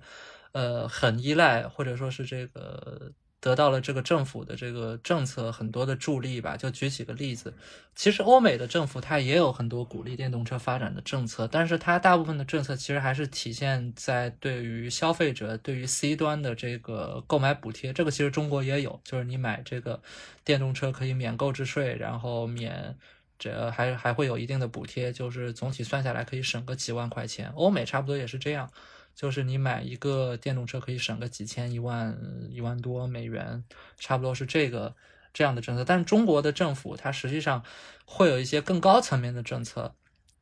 来鼓励电动车的发展，像前一段时间我们会看到，就是钱像钱学森钱老啊，他其实在九十年代初他就给中央提出建议，说建议发展电动车，因为我们这个在汽油车这个追已经追不上了，而且汽油车还消耗大量的能源，我们不如就先从现在开始布局发展电动车。哦天哪，这个我真不知道，是九十年代，九十年代初，一九九几年。对对对，然后然后中国后来大概从九十年代开始，也从这个西方呃吸引了一批这个回流的人才，比如比较有代表性的是原来的科技部长万钢。万钢是一个真正的这个造汽车的人，他以前是奥迪公司的工程师。这个然后他从这个奥迪被挖了回来，这个回国工作，先是在这个上海交大工作，哎，上海交大还是同济。来着工作，然后之后又当了这个科技部的部长，然后在很多像他这样的专业人士的主导下，制定了一个鼓励电动车发展的战略啊，就作为发展电动车来弯道超车，来在这个汽车产业上赶上这个西方，然后反而是在呃这个我们传统认为的这些汽车制造的强国，比如日本、德国。还有美国，它反而在这方面相对来说会比较保守一点。它政府在这方面并没有特别大规模的这个鼓励电动车的这个政策。那么正因为有一些这些鼓励电动车的政策，所以我们才会看到在中国，比如你刚才说的这个像电动充电站啊，这个充电桩啊，作为大规模呃新基建的一部分，它能够有以一个。对于消费者来说比较低的价格，呃，铺开到这个市场上面去。比如说，我记得前几年很多地方，你基本上你有条件的话，电网有条件，你安一个家用的充电桩，基本上不要什么钱，基本上这个是是免费的啊。这个还是一个非常对于买电动车来说非常非常这个有诱惑力的一个 offer。然后另外一个就是还是涉及到我们研究中国的这个。呃，中国的这个政治经济绕不开的一个问题，就是这个这个周立安老师所谓的这个行政发包制啊，还有这个地方政府之间的竞争，这一点实际上为电动车的发展创造了很好的条件。这一点我们在之前的油车的讨论里面也看到过，像吉利，它之所以能够收购沃尔沃，实际上是依靠呃能够通过给给地方政府许诺，我在你这里设厂，我在你这里建总部。然后你先把先想办法融资融一部分给我，然后我去收购沃尔沃，这个逻辑是差不多的。呃，中国的这个地方政府，它也大差不多从九至少从九十年代甚至八十年代末，他就意识到汽车产业是一个能够大量拉动我这里的 GDP，呃，利税。就业的一个产业，因为我们之前说过，汽车涉及几万个零部件，我引进的可能不光是一家整车厂，还有引进来了一批跟它配套的这个零部件的供应商，呃，这个乘数效应是非常显著的。那么我们也看到，这个新能源领域其实也有很多类似的成功的例子，最有名的可能就是合肥市政府在吸引了京东方以后，又把未来。给吸引到了他们那边去设厂，这个大家已经讨论了很多了。呃，我们也可以看到这个呃一些比较比较新的例子，比如说浙江最近有一个小呃一个这个制造这个比较便宜的电动车的厂商叫哪吒，这个名字非常。非常有意思哦，这个我听说过，对对，这个我看到过那个报道。对对对，它原来设厂是设在浙江的桐乡，但是桐乡因为它传统来说是做这种这个这种轻工业为主，比较发达的，实际上当地政府对它并不是特别的重视，所以他就想办法争取到了江西那边政府更好的这个 offer，更好的这个设厂的条件，就决定把他们以后的这个整车生产基地给搬到江西去了。当然。也是有一定代价。我不光要把整车的生产市场给安排到江西去，我还要把整个江西省的这个销售的这个公司也给设到他们那边。那么这么这么，当然还有这个带过来的这个零部件的供应商啊，那这个乘数效应就是就非常的明显了。像这些地方政府之间的竞争呢，实际上，呃，在国外实际上虽然国外也有这种地方政府的竞争啊，就像前两年我们看到什么亚马逊。设亚马逊在哪里设总部，也有很多地方来竞争，呃，最后自然事后证明，很多地方的地方政府觉得被被贝索斯给骗了，呃，但是毕竟国外的这个地方政府，像美国或者欧洲很多国家，它这个国家下面一级的这个地方政府，它能够掌握的财源。然后人权、事权都是远远要低于中国的地方政府的，这个我们也不用赘述了。特别中国的地方政府现在它能够通过像融资平台啊这些啊帮助你融资，它能够撬动的这个财务杠杆也是要高很多的。呃，这个也为这个很多地地方电动车的这个发展创造了很好的条件。你能够在呃通过地方政府之间的竞争，呃，在你设厂的时候。就争取到一个非常好的 offer，呃，当然了，这个代价就是早年间其实通过造电动车骗补的公司也非常多，因为通过在我这儿设立一个公司，然后造一些这个车，呃，最后可能也没造几辆车，但是骗来了一大堆的补贴，呃，这种例子也是很多，像之前说的那个青年汽车那个随便清，其实本质上也是。也是这么回事，呃，所以从这个角度来说，其实我发现业界的人对于，呃，特斯拉这个独资允许特斯拉独资在中国设厂这件事情评价还是挺高的，因为特斯拉在中国的出现就好像是一条鲶鱼一样，实际上它就杀死了大量这样的骗补公司，呃，反而是有利于像未来小鹏、理想这样的造车新势力的崛起了，因为它一方面。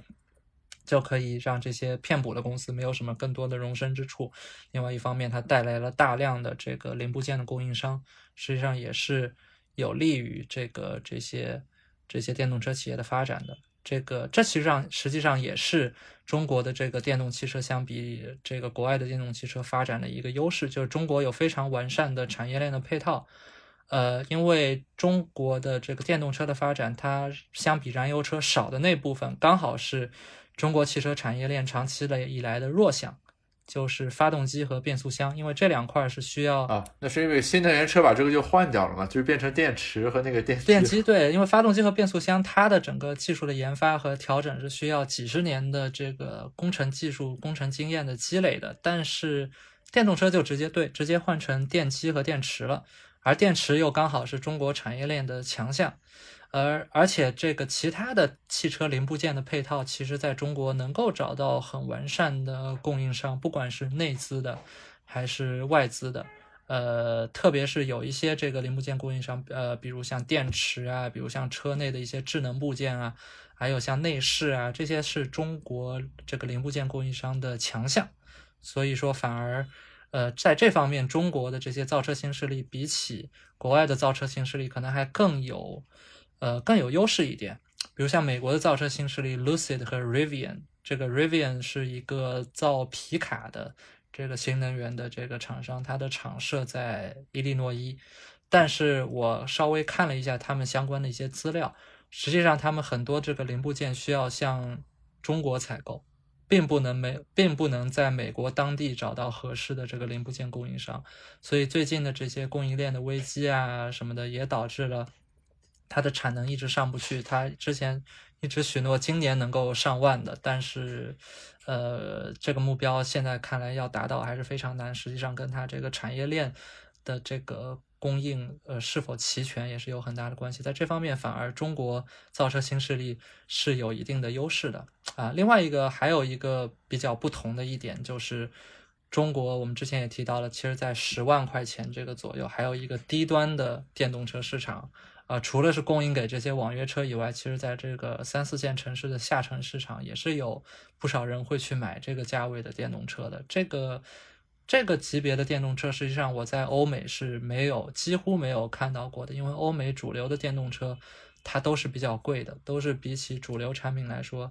比较贵的。的像特斯拉啊这种，或者是早年的一些电动车，比如呃日产有一款日产就是尼桑啊，我们俗称的尼桑，它有一款车叫凌风。凌风这个名字很优雅，英文就是 leaf，就是叶子那个 leaf，在美国前些年是可以看到的。那个车其实大小就是一个大概卡罗拉这么大小，但是它价格差不多，我记得要比卡罗拉贵个一两万。呃，那这样的这样的车，说实话，就一般的一般的这个消费者应该是不太会考虑，除非是你是特别需要彰显你是这个新能源的支持者，才会考虑。去买这样的车，就是你买一个差不多跟卡罗拉大小的车，但是你要花多花大概一两万、两三万的溢价去购买它。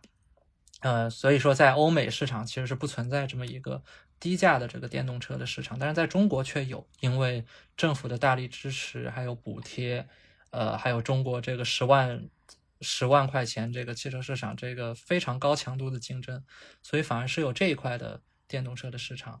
呃，这个在发达经济体并不存在，这也是中国助推中国这个新能源汽车生产呃这个生长的一个很重要的一个路径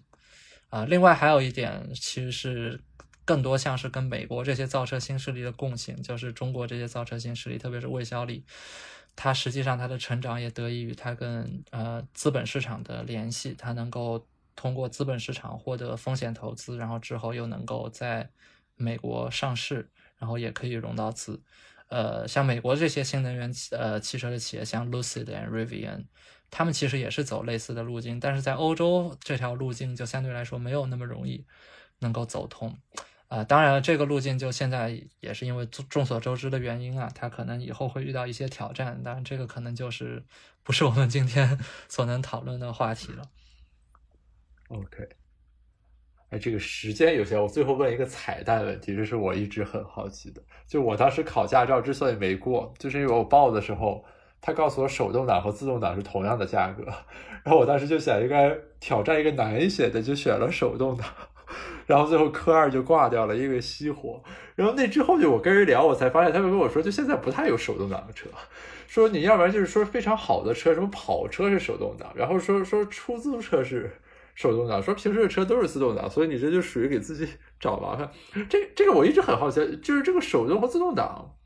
就是为什么是就是这样的？比如说为什么是最好的车跑车或者手动挡，然后出租车既然它这个驾驶的需求强度这么高，不应该是自动挡更？方便司机驾驶吗？为什么出租车反而是手动挡的？这个能请师兄帮忙解答一下疑惑？对，这个就是可能是传统燃油车爱好者的这个手背领域了。啊，这个手动挡和自动挡，其实现在，呃，我还是从简单的方面来说吧，因为现在大家通称为自动挡的，其实是有几种不同原理的自动挡。就最传统的自动挡，就是我们一般所说的自动挡，这听起来 是一句废话，就是所英文叫做 automatic transmission，它是基于叫做行星液力变矩器这样一个机构来实现换挡的。呃，简单的来说，行星液力变矩器就是几个小一个大齿轮中间套了几个小齿轮，然后它通过这些小齿轮的组合实现。这个换挡这一块其实是中国汽车产业长期的弱项，像红旗，它为了呃最早一代的红旗，它为了舒适性，它一开始就配备了呃自动变速箱，但是它只有两个档，因为太难了，做不出那么多档来，呃，这是传统的这个自动变速箱，然后它后来又有两种这个你感觉上跟自动变速箱差不多的，它也能自动换挡，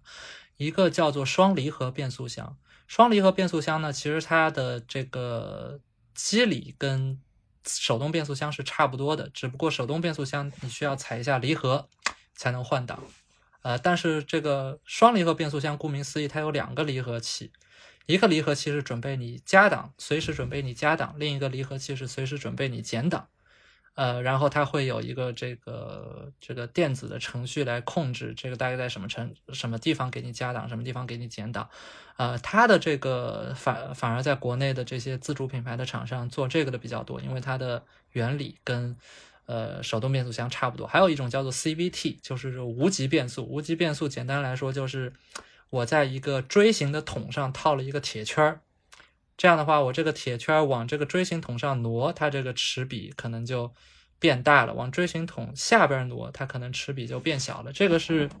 日系厂商比较爱用，特别是日产比较爱用。OK，这些这些科普完以后，呃，自动变速箱它的优点是，首先它是驾驶起来比较平顺，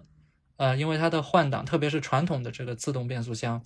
它通过液力换挡，它的这个。乘坐的感受是非常平顺的，所以，呃，其实是豪华车，比如是那种这个像红旗啊，或者是什么奔驰 S 级啊这种，这个高层人物坐的这种行政级的用车，反而是用自动挡比较多。用手动挡的好处呢，是在于你的这个驾驶的感受会比较直接，因为自动挡它的缺点是，呃，毕竟它是这个电脑芯片操控的嘛。它这个换挡的反应要比手动挡要慢，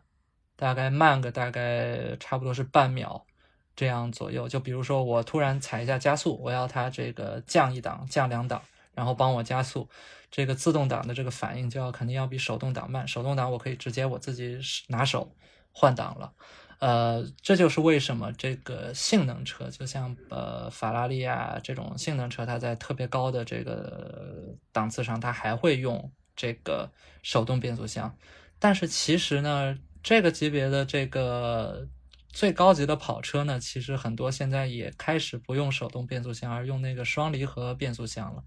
因为双离合变速箱它的换挡速度，呃，它可以手动操纵，也可以自动操纵，它换挡。呃的速度并不比一般的自动挡的呃，并不比一般的手动挡的车要慢，呃，但是它甚至反而还更快一点，因为我省掉了这个踩离合的时间，我直接拿一个换挡拨片就可以换挡了。最典最典型的例子就是现在的 F1 赛车，一级方程式的赛车用的都是那个双离合的变速箱，就是我拿那个换挡拨片一换一拨就换挡了，不需要再去踩离合了。啊，但是这个手动挡呢，现在是在什么样的车上还存在呢？其实就是两类车，一类就是你说的那种特别便宜的出租车，特别低端的网约车。为什么呢？因为手动变速箱，因为它结构最简单，